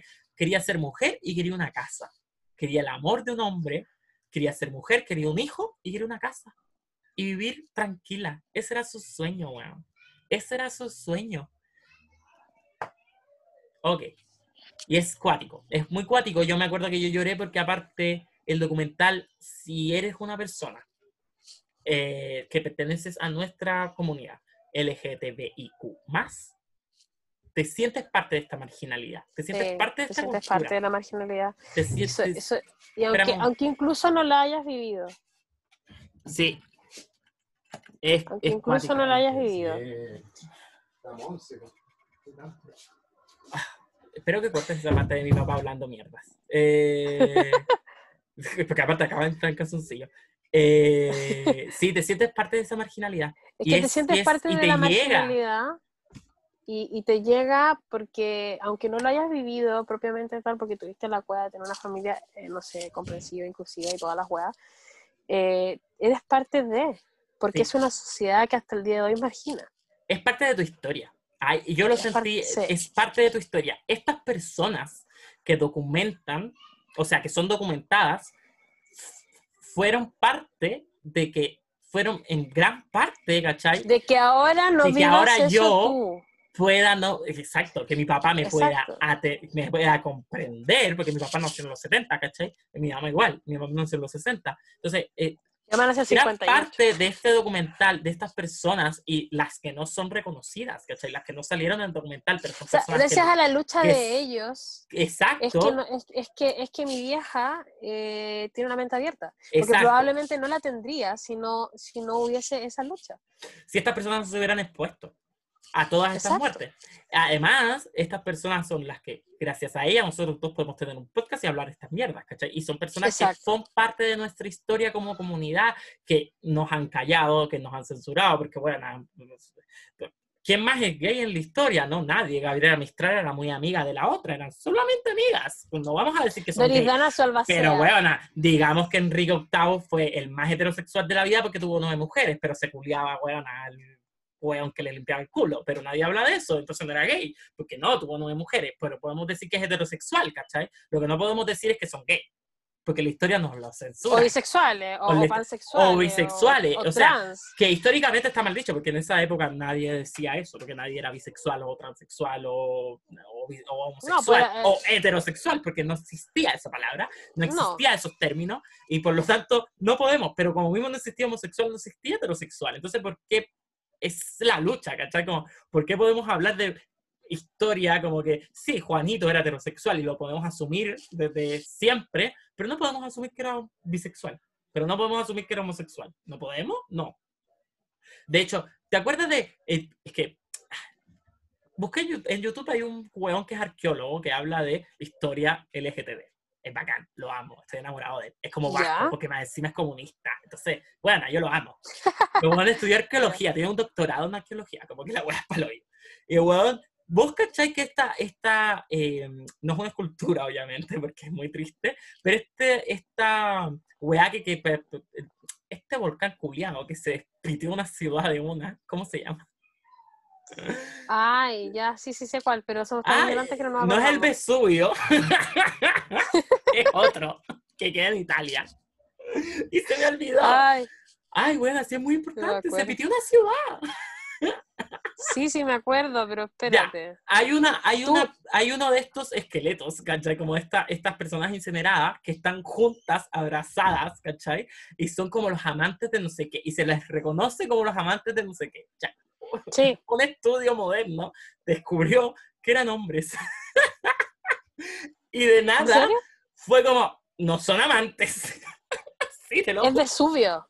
Es Vesubio. Ah, era Vesubio. Bueno, sí, pero la ciudad se me olvidó. Pompeya. Ya, los amantes. Pompeya. Pero ya, estos amantes de son de Pompeya. Son de otro lado. No, no, no son de otro lado, pero es Pompeya el lugar. Es los el amantes no son de Ya, Pompeya. es- pero son unos amantes de que se les reconoce. Los que están de- abrazados. Sí, los amantes del le, no sé qué pinga, filo, no me importa. Un volcán que también arrasó.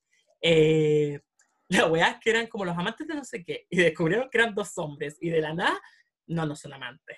Los son, amigos. son dos guerreros que se querían mucho. Y eso, son full amigos. Y es como, weón, tanto nos cuesta todavía en el 2000. Todavía. 10 en 2020 reconocer que existíamos antes.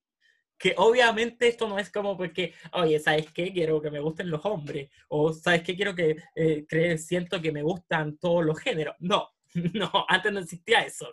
No, no, Nosotros empezamos en los 2000 nomás. No, esto, esto, esto, esto es una mutación genética actual nomás. Actual, sí, ¿Cachai? es Darwin trabajando en la evolución.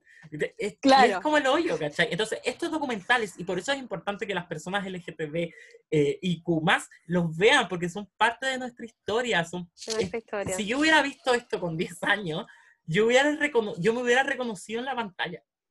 ¿Cachai? Yo me hubiera reconocido, yo hubiera dicho como, oye, es- esto me llama, estas personas piensan igual que yo, estas personas actúan igual que yo, no soy raro, no soy el único en el mundo.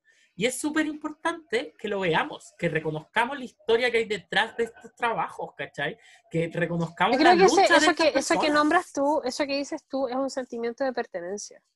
Sí, po, y, es, y es el sentimiento que te un transmite el lugar, a una- documental. Exacto. Es, es el sentimiento Ah. de pertenencia histórica, ¿cachai? A como esta gente en los 90 tenía las mismas preocupaciones que yo, ¿cachai? Cuando tenía 16, obviamente, porque ya superadísima, pero, pero tenía los mismos problemas, tenía, se enfrentaron a los mismas juegas. Yo también tuve miedo de salir del closet de mi familia porque pensaba que me iban a echar de la casa, porque yo no salí del closet eh, en, los en el 2017, o sea, como... a que- Ay, no sé lo que iba a decir, pero yo no salí del closet en una época en donde, uy, sí, Lionel, seamos todos gay, Ricky Martin ya salió, ¿cachai? Como, no, yo salí en un momento que era acuático igual, y que yo tenía miedo, porque yo viví una infancia en donde no se hablaba estas cosas. Hoy en día, que es súper reconocible, se habla más, hay- está más en la televisión, está mucho más potente, tenemos más pantallas, somos más mainstream, sí, es, sí, pero no se acaba ahí, ¿cachai? No se acaba en esa No. parte, porque tenemos que luchar por más cosas y porque aún seguimos siendo ciudadanos de segunda categoría, tristemente. Aunque, no lo, aunque, aunque ahora no sea políticamente correcto decirlo, pero la élite siempre va a buscar una forma de echarnos a la mierda, no dejándonos casar o no dejándonos heredar weas de nuestras parejas o simplemente gritándonos maricones o lesbianas o asquerosos como en la calle o diciendo que, weona, pero religión de- tiene que ser una, una materia en el colegio. Y es como, ¿por qué? ¿Cachai? Como, es un estado Claro. laico, perrita. ¿Qué O sea, lo que, pasa? claro, lo que pasa es que, la- a, lo que a lo que íbamos es que esta- estos documentales son tan importantes porque son parte de una lucha, de un conjunto de personas que en la época en que estaban mucho más oprimidas de lo que estamos ahora, eh, pudieron alzar la voz Sí. y pudieron posicionarse en un espacio. Yo sé que es dentro de un ballroom, en una hueá donde no salía en ninguna parte, probablemente no salía en la tele, pero los hueones tenían su espacio, su lugar y su cultura. Sí. Y, los gen- y, esta, y esta creación Es que, que fueron, exacto, y esta creación que fueron gestando dejó huella y dejó un legado. Mm. Y eso es lo importante y lo bonito Y lo que hay que reconocer. Sí. Exacto, y lo que transmite el documental también. Sí. Que, punto y aparte, las personas que trabajan en este documental, es decir, las personas que, que, que relatan, Los ¿cachai? que son protagonistas, parte del documental, dijeron que valía gallambo. claro. Nosotros lo encontramos hermoso, pero ellos dijeron que valía. Ellos dijeron que valía. callampa, que no estaban ni ahí con la weá, que era toda una estafa. Y yo creo que es importante que también sepamos esa parte. Cosa que Claro. no investigué. Lo siento. Yo pensé que el Ivana lo iba a hacer, nunca se lo dije. Y le iban a pensar que La yo lo cosa- iba a hacer. Así que Claro. oyentes, lo siento mucho, no sé por qué pensaban eso, pero sé que lo pensaban, sé que se quejaron, que, no, que se sintieron muy eh, eh, marginados, que se sintieron con muy poco reconocimiento, pero pucha, ¿qué le vamos a hacer? ya pasaron 30 años, ya no, ya no lo lograron. Pero Claro, yo es creo que. creo importante que, yo las creo voces que- se escuchen. Sí, es importante. Y yo creo que desde mi punto de vista, como te dije antes, yo siento que un documental colectivo de alguien que está vivo todavía y que puede manifestar su opinión respecto de lo que el director quiere mostrar de su vida Sí, y, de, y del mundo, ¿cachai? Y de su cultura, porque más encima era una mina que, que es, ru- que es rubia, ni siquiera es negra, entonces la, la directora. Entonces, claro, es una visión muy distinta, que No, y que- nosotros y- nos encantó, pero probablemente a ellos no les llegó nada, ¿cachai? Y porque obviamente eh, a nosotros nos encantó porque nosotros somos personas que hoy en día pudimos llegar a la universidad, que tenemos un, eh, un background cultural mucho más amplio del que tenían estas personas en el ballroom, obviamente. ¿cachai? Porque eran mucho más marginados, entonces nosotros logramos entender a lo mejor lo que decía la directora, pero la directora obviamente no tenía la misma visión que ellos, ¿cachai? Porque la directora era blanca, Exacto. porque la directora estudió cine, porque era directora, ¿cachai? Imagínate el nivel que debería haber tenido académicamente siempre va a haber una señora. disconformidad, siempre va a haber una disconformidad, yo creo, en ese tipo de temas. Por el hecho de que- que, pero es que no, es no importante eres que lo tú el que lo está contando. Sí, totalmente. Exacto. Y yo creo que Es- tiene que ver con eso, no eres tú el que lo está contando. Y el documental está editado. El documental es una edición de lo que ellos decían. Entonces, obviamente, Es hay una cosas que nosotros no vimos. Sí, hay cosas que se omiten, hay cosas que no se hablan. Por ejemplo, lo que yo decía, que las mujeres no estaban en el ballroom. Pero yo vi eh, eh, eh, personas que después hablaron del ballroom y dijeron, esto, es, esto está mal visto, porque en el ballroom sí existían mujeres y sí se veían mujeres. Primero porque son mujeres trans, pero más allá de eso había otro tipo de mujeres que no eran trans, que también participaban del ballroom, que participaban de esta comunidad y que habían lesbianas y que habían bisexuales y que sí se existían estas personas y que en el documental no se ven. ¿Por qué? Porque la, la directora la omitió. Y porque es una licencia que ella se puede tomar porque es su documental. Pero obviamente las personas que participaron tienen su opinión y las personas que viven en este mundo tienen su opinión y pueden decidir, a lo mejor si nosotros hablamos de esto con una persona negra de los Estados Unidos hoy en día que vive en New York y que participa del ballroom, nos dice, Paris Importing vale callampa. Eh, ¿Y, ¿Y qué le vamos a decir que no? ¿Cachai? Como Claro, es que que son puntos de vista, son puntos de vista totalmente válidos. Ese es el punto. Eso es lo que queremos dejar claro, que, que a ellos les haya parecido que valía callampa, puta, totalmente válido. Totalmente. Independientemente de la opinión que nosotros tengamos, que a nosotros nos gustó caleta, que la encontramos bacán y que la lavamos mucho, si ellos lo encontraron una mierda, puta, fue así. Sí. El documental fue muy premiado. El documental fue premiado en Sundance como documental, mejor Sí. documental de no sé qué mierda, y fue premiado en 10.800 premios más, en Cannes creo, no sé. 1.800 premios. El documental fue muy bien visto, pero desde lo académico, obviamente, no desde lo mainstream. Obviamente. Eh, eh, desde la academia me refiero, eh, no lo académico, pero eh, sí, eh, todos tenemos nuestra opinión y las personas que vivieron en esa época es las que más podrían opinar, ¿cachai? Más que mi opinión, su opinión es más válida que la mía. A mí me gustó porque es cinematográficamente bonito, pero si la persona vivió eso y dice que es mierda, pues es mierda. ¿Qué le voy a decir yo? Eh, eso, po. el documental a mí me gustó mucho, véanlo. A mí igual. De hecho, siento que no es solamente que me gustó mucho y que lo tienen que ver, es que si eres una persona, si eres una persona común y corriente que perteneces al mundo hetero, qué pena por ti. Pero velo, em- em- empatiza, ¿cachai? Como, no sé, hay más gente que tú. Eh, no mentira, no todos los heteros valen callampa, pero la mayoría. Eh, pero si eres una persona de la comunidad, tienes que verlo. Es obligación verlo, ¿cachai? Es Es obligación tener que saber qué es Paris Burning, tener que saber quiénes son estas personas, cómo fue su lucha, cómo enfrentaron la vida. O sea, más allá Porque- de obligación, yo creo que si tienes conciencia y quieres tener conciencia de Yo lo creo que es que es obligación. his- históricamente, históricamente la lucha que llevas detrás, Sí. velo. Sí. No, que le pero, das un o sea, aporte mira, tremendo yo a tu creo que vida co- y a tu como- visión de las cosas. como comunidad, tú, tú eres- deberías saber tu historia, ¿cachai? Y la historia de las personas que son igual a ti o parecidas o Pero igual es están válido que luchando por ti. ahí, po. Eh, no sé si es válido, porque yo creo en la educación cívica y en que todos tenemos como la obligación y el deber con, eh, con la sociedad de aprender. Pero bueno, mm, eh, si tú quieres ser un saco wea, también estás en tu derecho a hacerlo. Pero no, eh, velo, velo. Pero, pero totalmente Por recomendable. favor, no seas tan saco wea. Haz un poquito de esfuerzo, son dos horas, ¿cachai? Como de tu vida y vas a aprender mucho. No, son menos, son como una hora y media. No, son dos horas. ¿Horas? son dos Ah, horas. chuta. Hoy se me hizo Eh, corto. Sí, es que se hace muy corto porque la weá es muy bacán. De hecho, cuando yo lo vi de nuevo, se me hizo más corto. Como que yo dije, "Ah, la primera vez que yo lo vi, yo pensé que duraba más. Y ahora lo vi, fue tan rápido. Fue como, no te vayas. No. Contando cosas. Eh, velo, yo creo que todos lo deberíamos ver, de verdad. Como que ya sin broma aparte, eh, todos deberíamos verlo. Es un documental que debería aparecer en, en el colegio. ¿cachai? Como a ese Sí. nivel. Eh, en vez de ver la El pasión punto de es que Cristo, debiese, pónganme esto. el punto es que Eh, debiese ser parte de incluso yo creo que de la, de la historia misma, de, Sí. de- de la historia, porque es parte de una cultura. es parte de una cultura y es una cultura que se ha masificado. ¿Y cómo se ha masificado? Con esta nueva sección que se llama Ivana conoce RuPaul. Ay, pongamos una cortina de tum tum tum. Claro. tum, tum. Come on, girl.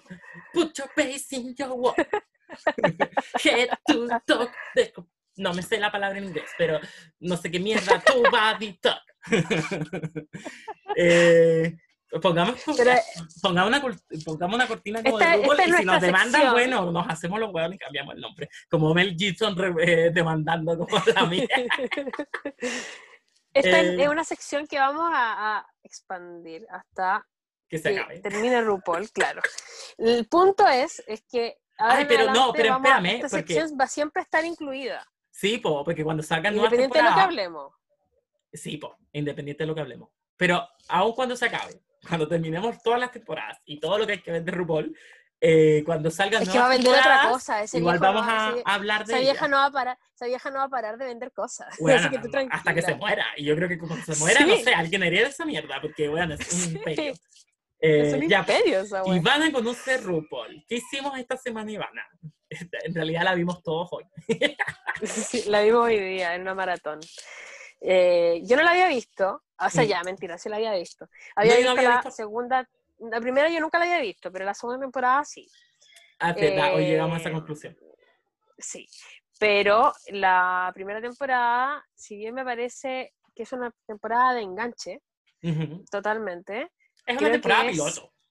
sí, justamente, temporada piloto, eh, me parece que es muy entretenida y que se inventa como, como las bases de estos concursos y de esta dinámica que tiene RuPaul y, y de esta mm, eh, como dinamismo Sí, de que tiene real. las- el- el- de reality, Ya. que te lo da el reality justamente que, que es espontáneo, que es lo que vayan diciendo los protagonistas.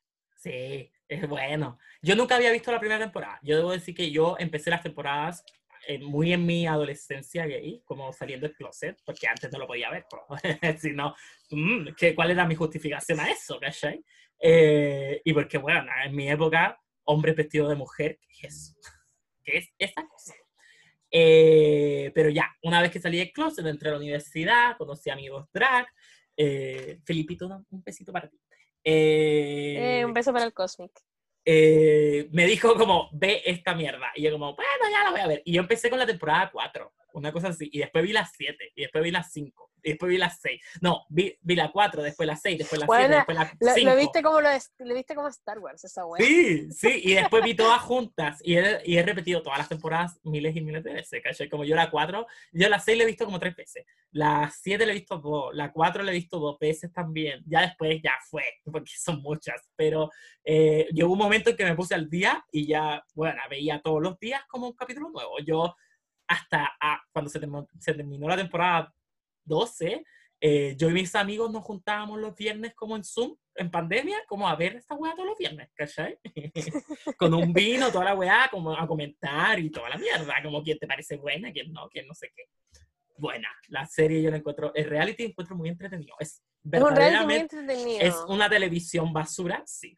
Es una, un reality, ¿cachai? No estamos hablando de que esto es una obra sí, pero es entretenido a cagar. Creo que es el único reality que me gusta. Yo no veo reality, a mí no me gusta. Yo no veo reality, la verdad. Pero esta es una competencia distinta y muy entretenida, de Sí. porque, weón, el reality de ver un weón corriendo como que a mí no me llama mucho la atención. No, Eh, o- o no, ¿sabes com- cuál? Mira, no, yo sí he visto reality. A mí me gustan los realities que son como de competir.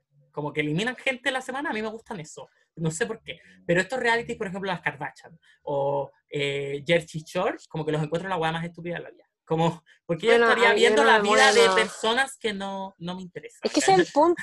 Pero a mí tampoco me gustan las competencias como muy brutales, así como No. vamos a embarrarnos y vamos a No, del aparte yo soy cola. como No, yo soy cola. A mí la- fome. cuando yo te digo competencia, a mí me gusta como, bueno, American Next Top Model, RuPaul, y la eh, una nueva que salió como de- la de ropa, ¿cachai? Como en, en la de, ay, ¿cómo se llamaba? Como, todas se llaman igual, básicamente. American Next, Rax, eh, American Next Top Model, la otra que veía cuál era, eh, pero ya American Next Top Model lo dejé de ver hace mucho tiempo. Taira, te amo, pero filo. Eh, Pero durísima esa la veía yo cuando era chica. Sí, yo- bueno, yo llegué a la temporada 22 a ese nivel. Como que No, yo, yo- de yo la así como que yo la, veía.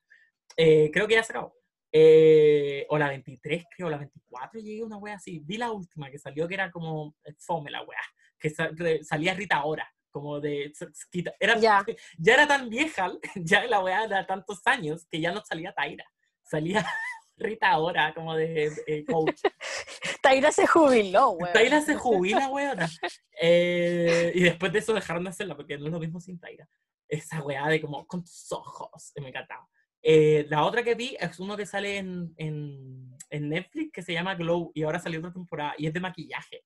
Entonces me gustan los que son Ya, como sí. artísticos, más o menos, porque igual es una mierda, pero son como eliminando gente. ¿Cachai? Como tú te vas, tú te vas, tú te vas. Y a mí me encanta esa wea, que coronen una al final. ¿Te gusta la expectativa? ¿te Sí, gusta la me gusta, me expectativa? gusta eso, porque esas weas te estás viendo gente compitiendo como en... No sé. Oye, ¿sabes qué? He visto harto reality ahora que lo pienso. Yo no mucho. No, yo, yo sí, Yo no ahora mucho. que lo pienso. Pero bueno, Filo, vamos a empezar con la temporada 1 de RuPaul. Ol, Amadísimo. Sí. Ya, Sí. cuéntame, ¿quiénes son tus personajes? ¿Cuál fue tu impresión con el primer capítulo? El primer capítulo. Eh, Estas, seis, memoria. estas ocho ¿Cuál fue el primer? chicas.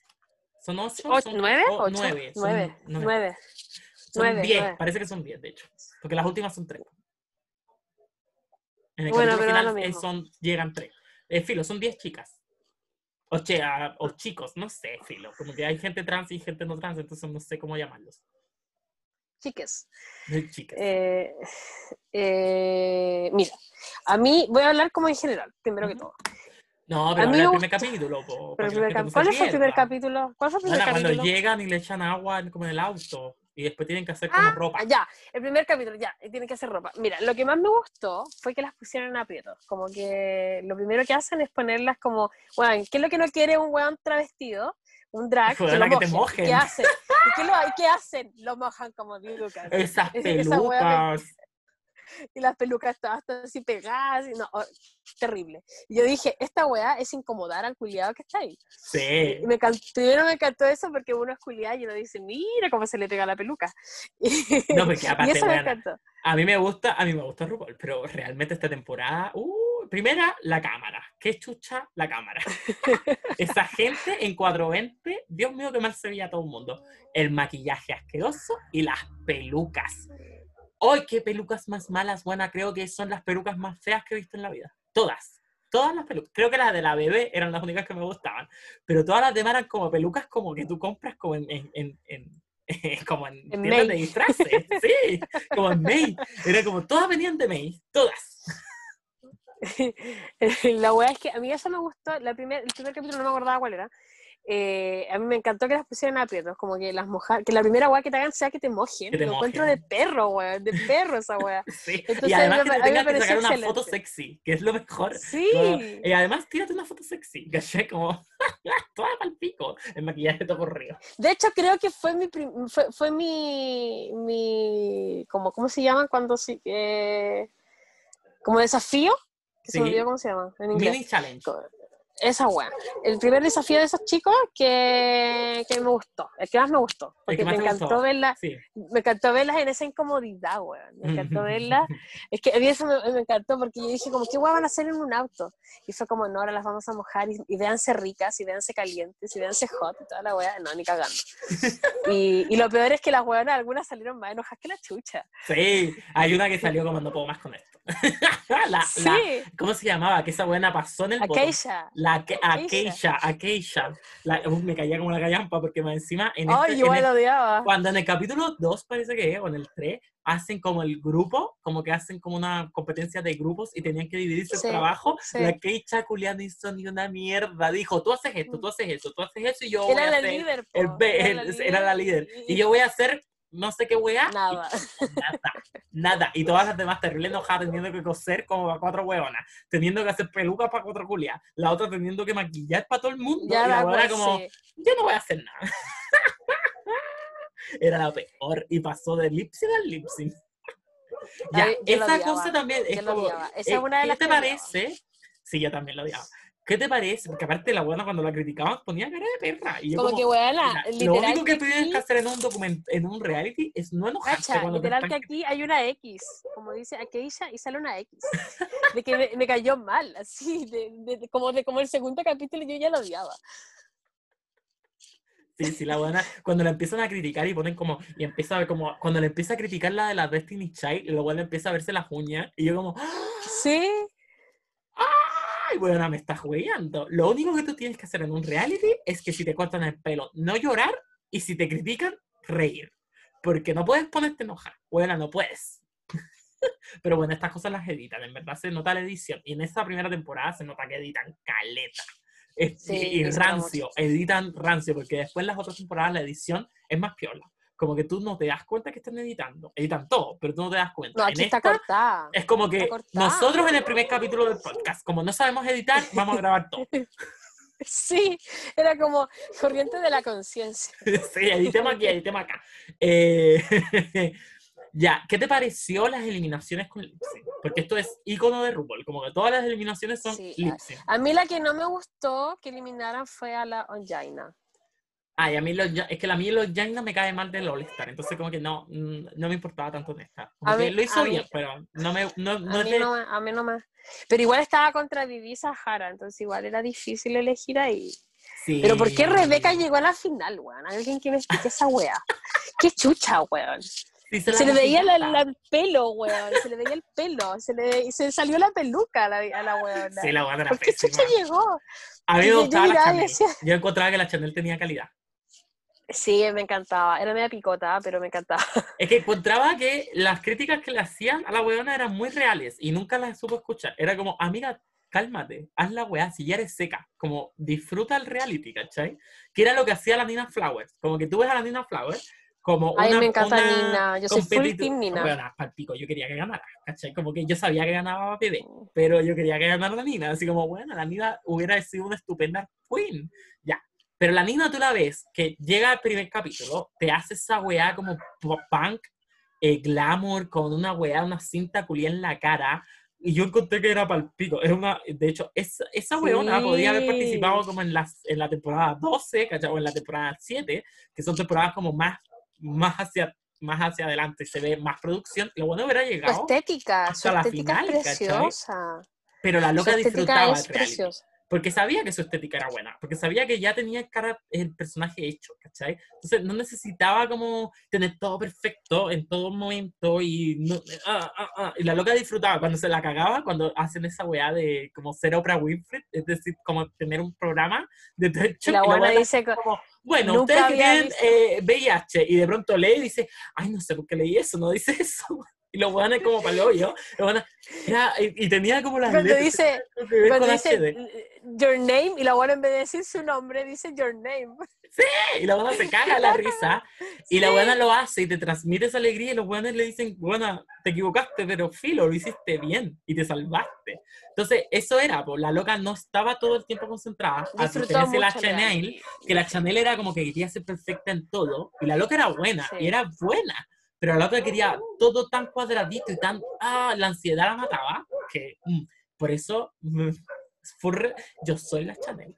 Eh, como que la ansiedad te mata, entonces la buena no disfrutó el reality y trataba de hacer todo perfecto y, de- y decir las respuestas perfectas que no le transmitía a los jueces como otra cosa que, ah, esta buena es falsa, ¿cachai? Como que en Sí, verdad... pues si le dicen, pues bueno, te falta demasiado. Claro, te falta, te falta ser vulnerable. Sí, y de hecho va a ser como que todos los, todas las temporadas tienen una buena que es como, amiga, por favor, tranquilízate, sé un poquito más tú. Y, La y buena era las como muy no callan. maníaca con el tema. Las buenas no callan y pierden. Y todas, en todas las temporadas hay una, en todas, te lo juro. Todas hay una Chanel. Julia, que es como, eres buena, pero buena, córtala. No necesitas ser perfecta todo el tiempo. Pero a mí me gustaba la Chanel. Yo no entiendo por qué la Rebeca llegó hasta la final. De hecho, como que en la final era como, Rebeca no debería estar acá. y los jueces mismos, como, vamos a discutir sobre Bebé y la Nina Flower, porque la Rebeca, Sí, linda, todo lo que tú quieras, pero pero, sí, fin, se acabó Rebeca, ella. Rebeca, Rebeca, yo no sé qué hacía ahí. Era como, ¿qué chucha haces acá? Sí, y cuando le dicen como, bueno, tú no puedes, como la buena se enoja y es como, chao, chao, no me importa. Sí, Y se va y es como, amiga, agradece que llegaste a este capítulo. a mí me encantó, a mí me encantó el tema de las entrevistas, porque, eh, bueno, entrevistaban a Tori Spelling, Tori. Spelling es famosa, Sí, sí, no, todos los que llegan ahí son famosos. Lo que pasa es que Entonces- algunos no los van a conocer, otros sí, otros no. es que Tori Spelling es más de la tele que del cine, pero igual Sí, es po. conocida en el cine. La weá es que llega Tori Spelling y Tori Spelling, cuando pasa lo de Akash, parece que es, ¿o no? Sí, Cuando no la weá ni siquiera se, no se para, po, weón. Y te Sí. la weá no es ordinaria, weón. ¿Cómo no, te- ¿Cómo no eres amable con tu entrevista? Weón, palpico. Y la weá como que después no les dicen ni chao, va y se para y se va. Les muestra el foto. Y chao, Y me voy. y la Tori Spelling dice como, hoy la buena ni siquiera se despidió. Esa mí me encantó. Y Sí. lo que sí, eh, encontré que, igual yo creo que tiene que ver con la época, año 2009, que es lo que estábamos buscando adelante. Em, cuando hacen el reto de a, las, a estas mujeres que eran como luchadoras, Sí. eh, pintarlas y maquillarlas. A mí me gustó mucho la actitud de Nina, por eso de hecho me gusta, porque su actitud fue súper positiva con su, con su como retoño, que era como la hija, que tenía que ser la hija. Sí, Eh, eh, su actitud fue súper positiva y súper comprensiva. A diferencia, porque tú de la Vivi Sahara, que la buena como que le dice como, mi, com- la buena que me tocó es tonta, y, y, la maltrata de una. O la buena la Rebeca que le dice como, ay, tengo un bulldog, me tocó un bulldog. A mí esa buena me molesta que sí, po, porque, a ver, esta weá todavía no es mainstream en la temporada 1, ¿cachai? Entonces, políticamente correcta, no es. De hecho, hay una parte en que la que yo quedé palo y yo dije, bueno, hoy en día tú no podrías haber puesto esa weá en la televisión. Hay una parte cuando hacen los dos grupos, que la, esta que era media loquita, la, que a mí me cae bien porque después sale en el All Star y, y es loca, la buena de verdad es loca. Eh, la, la que ah, tenía una cara muy rara y era loca, ¿cachai? ¿Cómo se ¿La llamaba? La, ¿Cómo? ¿La Tami o no? La Tami, la Tami. Sí, cuando la juntan como en su grupo, su grupo era de afrodescendientes, obviamente afroamericano, y la buena llega y y dice, la buena "Uy, dice, me tocó el grupo de los negros. Y yo como, sí, weona, sí. ¿cómo dijiste esa Igual weá? igual me fijé en esa weá, dice, me tocó el grupo de las chicas negras, y así como, como que todos la quedan viendo así como, Sí, no, y, No. es como, y es como, bueno, hoy en día tú no puedes decir eso, amiga. o, la- o el weón, eh, la buena que se empieza a maquillar negro, porque tiene que imitar a Ofra. Sí, como que le dicen, amiga, no te dijeron que tenías que parecerte. que es lo mejor, que la Chanel a mí le dice, en ningún momento te dijeron que tenías que parecerte. Y la buena va y dice, me tuve que lavar todo.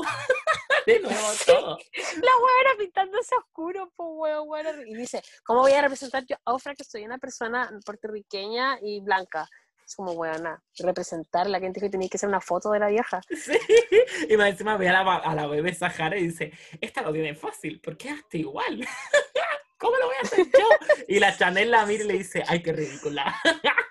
Sí. Amiga, en ningún momento de la competencia era como que tenías que ser Oprah Winfrey, tenías que totalmente tener un tag shock. Se acabó. Y la buena, ah, ah, me Y voy ahí va a, como que se despinta. me voy a y se- se porque de- esto estaba Se quedando feo. desmaquilla y, y se saca como una capa negra, weón. Sí. Es como, weona, qué chucha. Ah, que ya, ¿qué otro, ¿qué otro challenge te gustó? Eh, el de las frutas. El de la Ay, del el de vodka. sí. El de la Nina Flower haciendo de mango. Ay, me encantó. Me encantó y me dio mucha risa. Ay, en ese eh, capítulo hablan de Paris is Burning, porque ese capítulo es un bol. Sí, po. Y, y sí, sí, tenían me una, y tenían una categoría, que la categoría Por era eso me la gusta ese capítulo. Sí. Y me acuerdo de a la que le toca la frambuesa y dice como, ¿por qué voy a hacer una frambuesa? Qué chucha la frambuesa. Y la la buena bebé- picadísima. La bebé A Sahara. la Vivi, Bonet, a la bebé- Sahara, sí. ¿Cómo? ¿Por qué soy Sí. frambuesa? ¿Cómo mo- Y la otra buena, y la otra buena de verde. La, y la otra buena de verde. Y dice, ¿quién se va a ir? ¿Quién va a ir de verde a un lugar Trabajar. que ser formal? Sí, Sí. a form- tener que ir formal. ¿Quién va a formal de verde? Sí, no, la buena empieza como, primera no traje ninguna ropa como de trabajo formal, como no, no es como me he visto, pero además de eso, como que me da mucha risa cuando dice, además de eso, ¿quién va de verde al trabajo? Sí. ¿Has visto alguna persona ahí Más de encima verde? como que dice, y muestra y dice, así como, así como diciendo, este verde, pues weón. Porque la weá era un verde como chillón. Sí. Y me encanta que después cuando hace la weá dice, ay, me di cuenta que no tenía que mostrar, que, que tenía que ir a trabajar, no ser sexual. Y, se- y era como una, se viste como perna y es como, y por eso no logré. Y es como, bueno, ¿por qué querías ser sexual cuando tenías que tener que ser como ejecutiva? ¿Qué te pasa? Sí, weón. Era la Nina Flower la que dijo eso, es muy buena.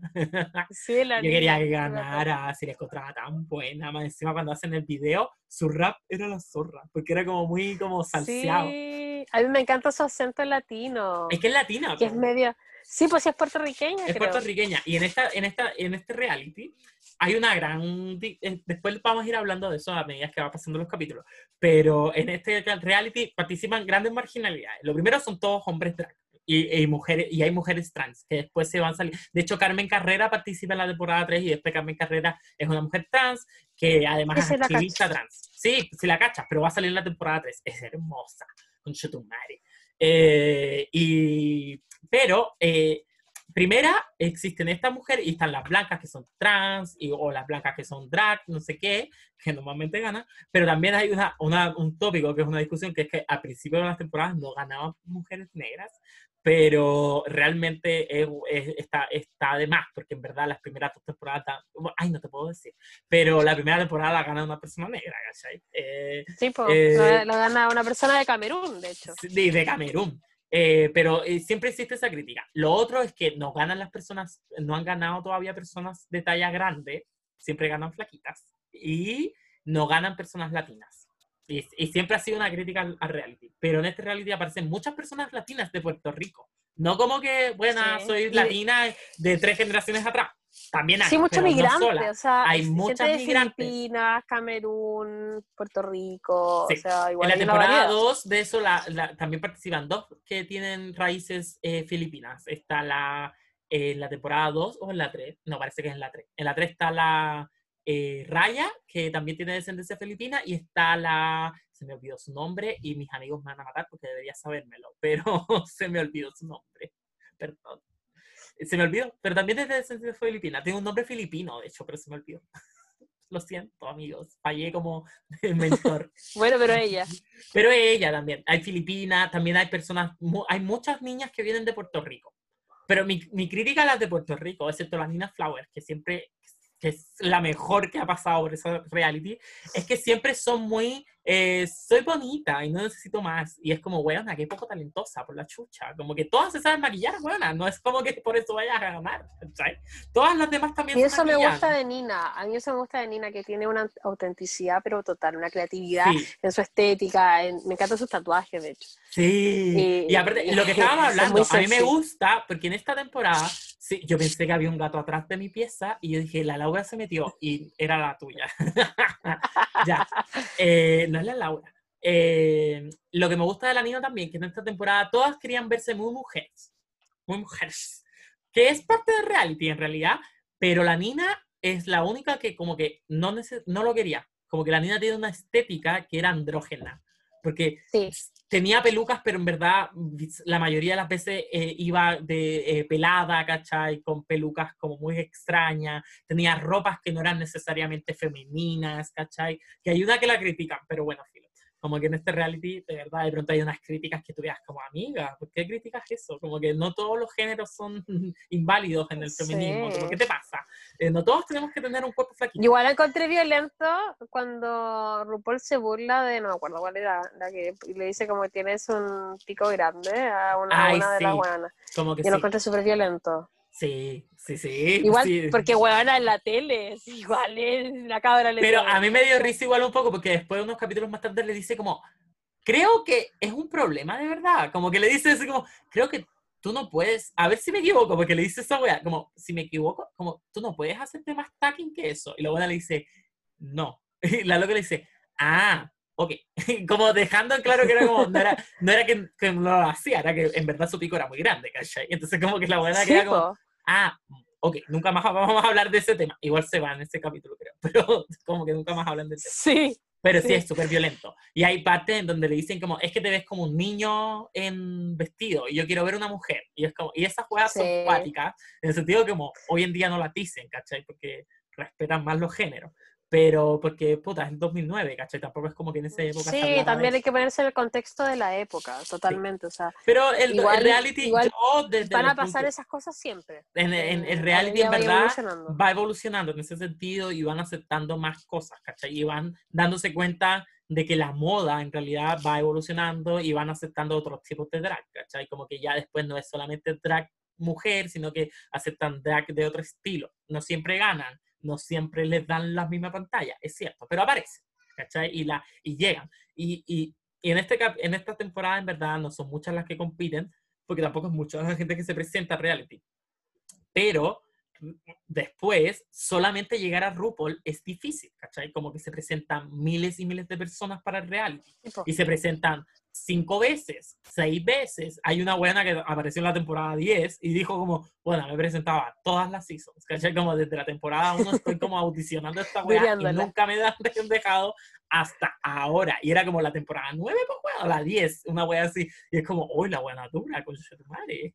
¿Cachai? Como gente que participaba en la temporada 7 que estaba desde la temporada 1 mandando audiciones y no las dejaban, ¿cachai? Entonces, te das cuenta de que solo llegar al reality es difícil aunque la primera que se va es como, ah, la que no sé qué, pero es como, bueno, solo llegar ahí no es fácil, ¿cachai? No, no es Sí, sí, la, misma que se va, la primera que se va es Victoria, y Victoria lo dice como, bueno, me voy por ganada porque quedé entre miles de chicas y la buena, o sea, eh, hay ya un reconocimiento por ahí. A mí me gustaba la Victoria, yo creo que sí. A mí igual me gustaba la Victoria. Si le hubiera puesto un poco más de empeño, como que yo encontraba que era un personaje, como que tenía un personaje creado y que era chistosa. Entonces como que yo encontraba que en otros, en otros tenía más talento que ese. Y como que no la, por ejemplo, yo hubiera echado a la, a la a chica, a la no sé, acuerdo cómo se llama la buena a la Keisha culiada, qué sé yo, desde el principio.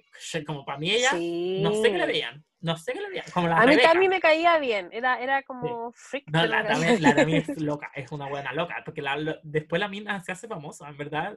De la, tú te das dando cuenta que hay personas, hay personas en el reality que después se te olvidan y pasan muy desapercibidas. Pero la Tami ha quedado en el recuerdo de las personas que ven el reality. De hecho, es como uno de los personajes como que la gente recuerda de la temporada 1. Pero la buena es loca. Y después como en toda como... Eh, como revival que hacían, así como, no sé, una ceremonia y salía la buena y la buena hacía caras culiadas extrañas y tú dices como, mira la Tami culia loca y la buena quedó. Y en Estados Unidos se conoce mucho la buena vende, ¿cachai? es, buena, a mí también me gusta, como que encuentro que la buena tiene un personaje tan raro, como gustaba su estética. Sí, a mí me gusta, a mí me gusta su personaje porque eh, tiene mucho de, de, esta, de esta cosa del humor de los años 40. Sí, sí, sí, sí, y el así como glamurosa. sí, tiene mucho como de la Marlene, Dietrich, tiene mucho de, de, de, de, figuras antiguas de, de la época del, de los años de oro de la wea, eh, que tienen esta, del esta del cine de, lo que, se trata esta, claro de, la wea que tienen esta caricatura que es una caricatura muy bien formada. Ay, de hecho, como caricatura es, muy parecida a la Betty Boop. Hablando de sí, caricatura. Sí, sí. sí, sí, tiene esa estética. A mí me gusta mucho ella. Pensé que llegaba más a... Porque yo la conocía y de hecho yo nunca había visto la primera temporada. Vimos los dos la primera temporada, pero yo nunca vi la primera. Eh, y yo pensé que la Tami llegaba más arriba, la, la el segundo. Y es como, ay, qué mal sí. Pero la buena no hizo ni ¿caché? Como que se movía. No, la buena como que se Bailaba tan mal. Sí, horrible, la pobre, es verdad. Y cuando, bueno, y cuando, y cuando les toca bailar a todas en estos grupitos, las canciones de Destiny y la la Nina lo hace pésimo, pero Bueno, todas lo hacen pésimo. Yo encontraba que todas, todas lo hacían pésimo. Y yo veía... la, Nina, bueno, iba para un lado y la Nina iba para el otro. Que, es que después, como la, al nivel que la producción va subiendo de calidad caleta, y después hacen unos bailes que tú quedas como, oh, la weá, para el pico. Como, ¿cómo hicieron esta weá? Pero este baile es como, bueno, todos lo hacen pésimo este baile ni cagando lo aceptan en otras temporadas, porque de verdad es como el hoyo, como que todas perdían, la buena cero coreografía, y yo como... Sí, pues, cero, eh, cero, sincronicidad entre ellas, una para un lado, la otra para el otro, tú estás ahí cagada la risa, obviamente. Sí, sí, con RuPaul yo, veía... Sí. Y claro, y RuPaul estaba así como puta las buenas malas. Este choculeado pésimo.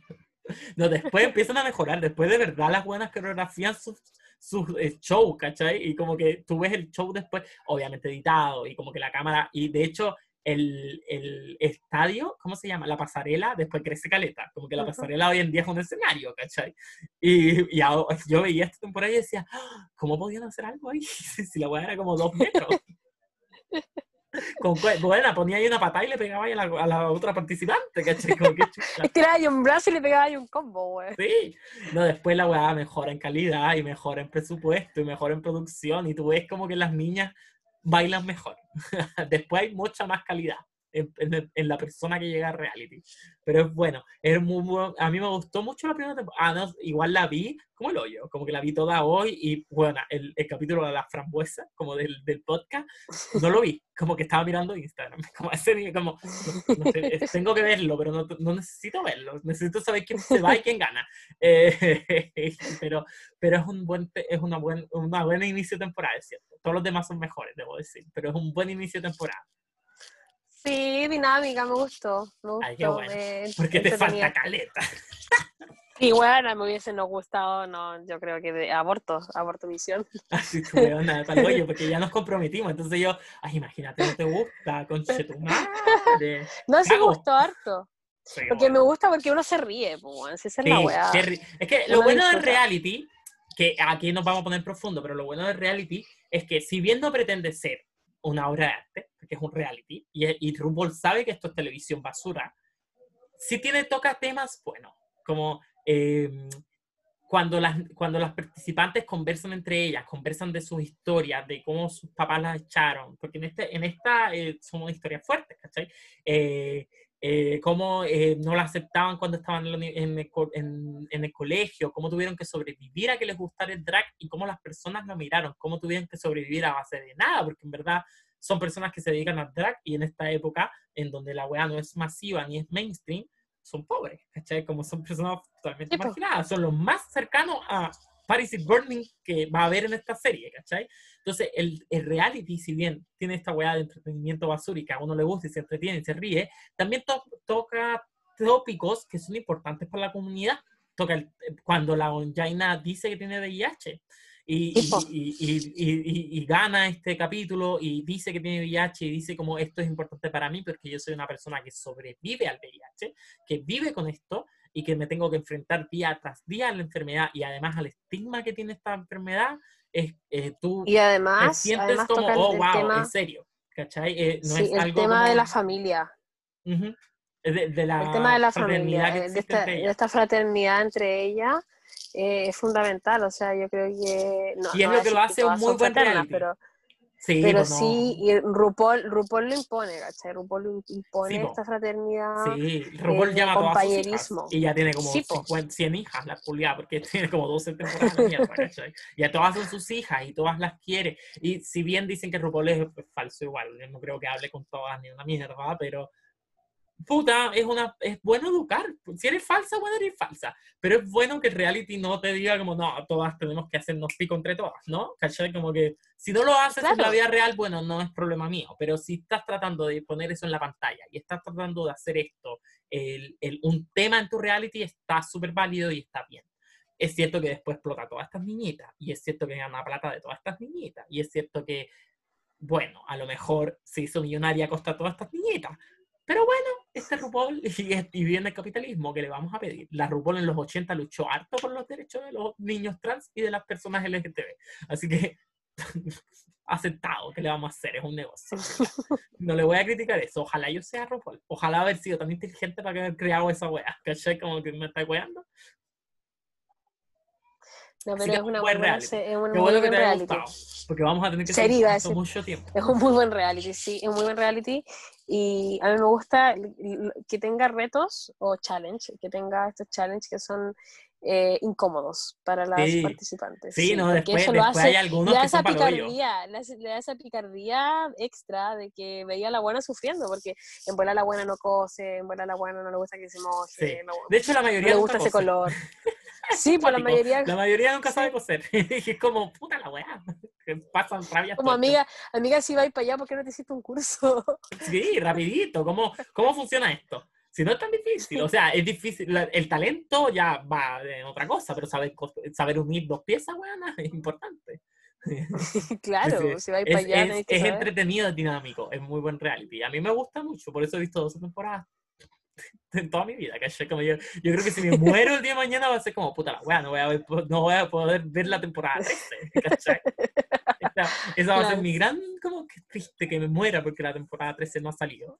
Es bueno. De hecho, mi sueño de la vida es como poder ir a una drag con de las que hacen como en Los Ángeles, ¿cachai? Como que se unen todas y puedes como ir a verlas y hacen como, eh, como que hablan con el público, son chistosísimas.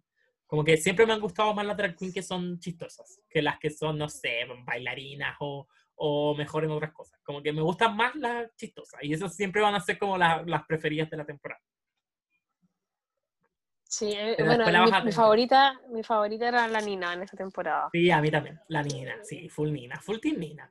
La bebé Sahara también me gustó. ¿Ah? No, no vamos a. Es que era obvio que iba a, quitar. ya. Yo, yo, te dije, eso yo iba a ganar Bebé Sahara porque Guana estaba compitiendo Nina, que es buena, pero la Bebé Sahara es como un monumento, eh, al lado de Rebeca. Entonces, igual ahí no había muchas posibilidades. No, Rebeca no, seguimos diciendo, no sabemos cómo llegó, pero nosotros no somos la Rebeca de nuestra vida. Como no sabemos cómo está.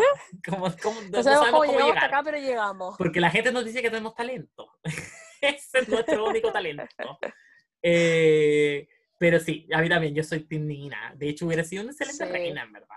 Como que encuentro que estaba muy eh, empatado hasta la final. Pero gana la bebé, la bebé se lo merece.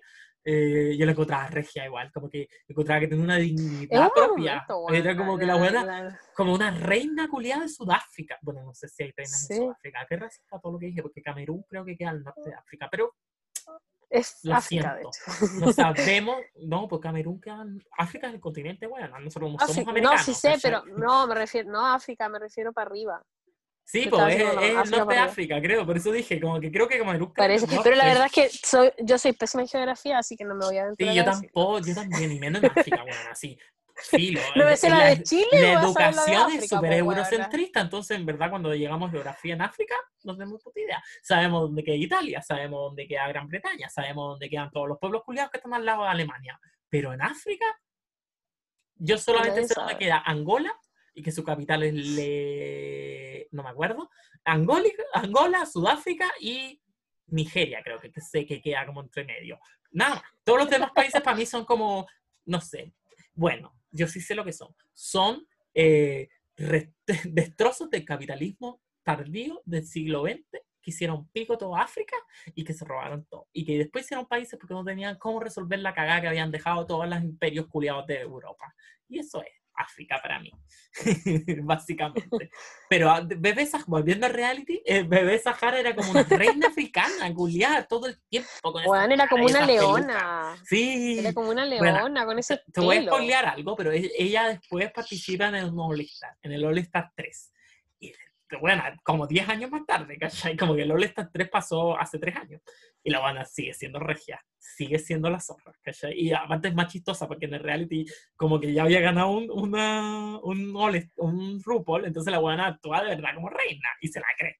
Y las, y las otras participantes como, ¿qué es esta buena? ¿cachai? Como, ¿qué chucha lo bebé? Como, de verdad es así, como que no es un personaje. Y, es, y es, a mí me cae bien. Pero Flower, ay, ojalá la inviten a otro all porque de verdad encuentro que es la zorra. Es mi preferida esta temporada. Qué pena que no gane. hay varias que son mis preferidas que no ganaron, que después te las voy contando, pero que hay varias que yo prefiero que no iban ganando. Y hay otras que ganaron, pero hay otras que no. hay otras que, ups, sorry. ya, creo que tenemos que terminarlo, ¿no? Ay, no dijimos dónde eh, vean las cosas. ¿Dónde ah, verlas? Mira, eh, Pose sorry, yo las descargué por torrent porque odié Cuavana. no sé qué hueá le pasa a Cuavana hoy en día, pero bueno, no puedo ver series por ahí. Entonces yo las descargué por torrent. Eh, está difícil encontrar los subtítulos. Yo las vi todas en inglés porque no podía encontrar subtítulos buenos, no podía encontrar los subtítulos como acordes a, la, a lo que había descargado y me daba paja descargarlo otro. entonces, filo, lo vi todo en inglés, pero bueno, ese es el trabajo que se van a tener que. O verlas online, pero yo online pasé un trabajo, y yo tengo un cable red yo conecté mi internet y mi internet es muy bueno, ¿cachai? No es de mala calidad, es bueno. No tengo eh, ¿cachai? Yo tengo un internet bacán. Y bueno, aún así se me veían lajeadas en 420, eh, muy lentas, se me paraba cada rato, veía un capítulo, después el otro no lo podía ver. Entonces yo recomiendo que la descarguen, si la quieren ver. Sí, siempre descargarla es mejor. Siempre, porque aparte de descargar, la descarga en 720, en 1080, a la vez, no se paran, tiene... La serie estéticamente es linda. Entonces, verla en HD es apreciado. Como que es merece la Sí, pena. eh, estéticamente es muy linda. Estéticamente es preciosa. el, el documental está en YouTube. Estaba en Netflix, lo bajaron porque, bueno, Netflix no apoya a los homosexuales desde siempre, lo saben. Eh, y, no, mentira, nos apoya más que otras cosas. Eh, pero está en YouTube. Está en YouTube. Con sí. unas, con subtítulos La Zorra. Está muy eh, bien. todo muy bien, muy, muy, muy bien. Y Sí, sí. RuPaul está en Netflix, desde la temporada Sí. 1 hasta la 12. Y están los All Star, pero están los All Star desde las 3 hasta las 6, 5. O no, no han subido el último. Eh, pero filo, ahí ustedes. Eh, pero RuPaul como que, porque Maricón Negocio firmó con Netflix tiene todas las temporadas con Shotumare. Le pagan ahí. De hecho, salen las temporadas como en WoW eh, Premium, que es la No, si televisión esa vieja, de... esa vieja Buena. te vende hasta un jabón. Bueno, la vieja Todo tiene te lo toda vende. a su streaming propio, que se llama WoW Pre- eh, Presentation, una wea así, y eh, solamente streamean weas de drag, como que tienen su streaming propio, como que tú lo pagas, como Netflix. la vieja la todo. vieja es la zorra. Pero además de eso, con- eh, contrató con Netflix, entonces Netflix tiene todas las temporadas desde la 1 hasta la 12, y los All-Star incluidos. Eh, eso. ¿qué nos queda Eso. decir? Nos queda decir que respétense, ámense. Ámense, Eh, eh, Cuídense. Sí, Cuídense cuídense, en esta pandemia, porque bueno, nos vamos a morir todos o la mitad, pero nos vamos a morir algunos. Así que cuídense mucho y esperemos que no sean ustedes. ¿Qué es lo otro? Agradecemos Exacto. como a los 10 oyentes que nos escucharon el, año- el, el capítulo pasado. Sí. y espero que hayan visto... que nos escuchan. eh, eh, ¿Qué hicimos el capítulo pasado? Euforia. pues. Ay, verdad, Euforia. Espero que hayan visto Euforia. Porque Sí, una, una amiga me dijo como, bueno, yo lo escuché. Y, y yo le dije, ay, espero que te hayan dado de ver, ganas de ver Euforia. Y me dijo como, sí, quiero verla. Y yo como, ay, qué bueno. Mi trabajo está hecho. Eh, Me siento pagada. Eh, estudien su historia. Sean comunistas, no sean de otro lado. La derecha está enferma, weona. No, no, no se dejen mentir. Estudien arte. Conozcan su Y adopten historia gatitos. adopten gatitos y perritos. Aunque Perritos. nosotros somos gente de gato. En verdad hay un capítulo que vamos a Sí, pero Pero yo tengo una, sí. yo tengo una dicotomía. A mí me igual. gusta la gente que asume que es de gato o de perro. No me gusta la gente que le gustan los dos cosas. yo soy de gato. Yo soy de Sí, gato, igual. pero, pero igual amo los perros. O sea, a mí me gustan los animales, pero no amo los perros. Yo encuentro que son estúpidos. Pero los gatos son tan inteligentes. No sé. Me gustan los gatos. No, yo quiero los perros. Pero me gusta la gente que les gusta uno a otro. Como no me gusta la gente ambigua. Me carga. Que no tiene que ver con el género, obviamente. Pero bueno. Claro, eso Eh, a decir. que no tiene nada que ver, porque no son dos especies diferentes, perrita, como que el género es de la misma especie. Eh, yo no, a mí no me gustan las gatas hembra o los gatos machos, ¿cachai? como que son estúpidos. Eh, eso, pues, no sé cómo terminar esta weá, y he hablado como, no sé, porque hablé de los gatos. No sé qué estamos terminamos hablando de los gatos. Siempre nos pasa esta weá, deberíamos tener un final, como RuPaul, como, ay, mira, hablando de eso, como, como copiarle a RuPaul, como, si no te puedes amar tú mismo, ¿cómo te va a hablar otra gente? ¿Puedes recibirlo? a Claro. un amén no, porque Amén. no, no me gusta la weá. Amén, pero, pero todos dicen Amen. Amen. No, me encanta, me encanta. Lo diría en inglés, pero no lo puedo pronunciar tan bien. pero me gusta ese final. Y después, eso es toda la temporada. Eh, eso, po, ámense, Eso. cuídense mucho. dense Quiéranse, ámense, cuídense y adopten gatitos, perritos, lo que Ah, quieran. por y eso hablé de eso. Porque, bueno, eso. pues, mm, eso, cuídense mucho.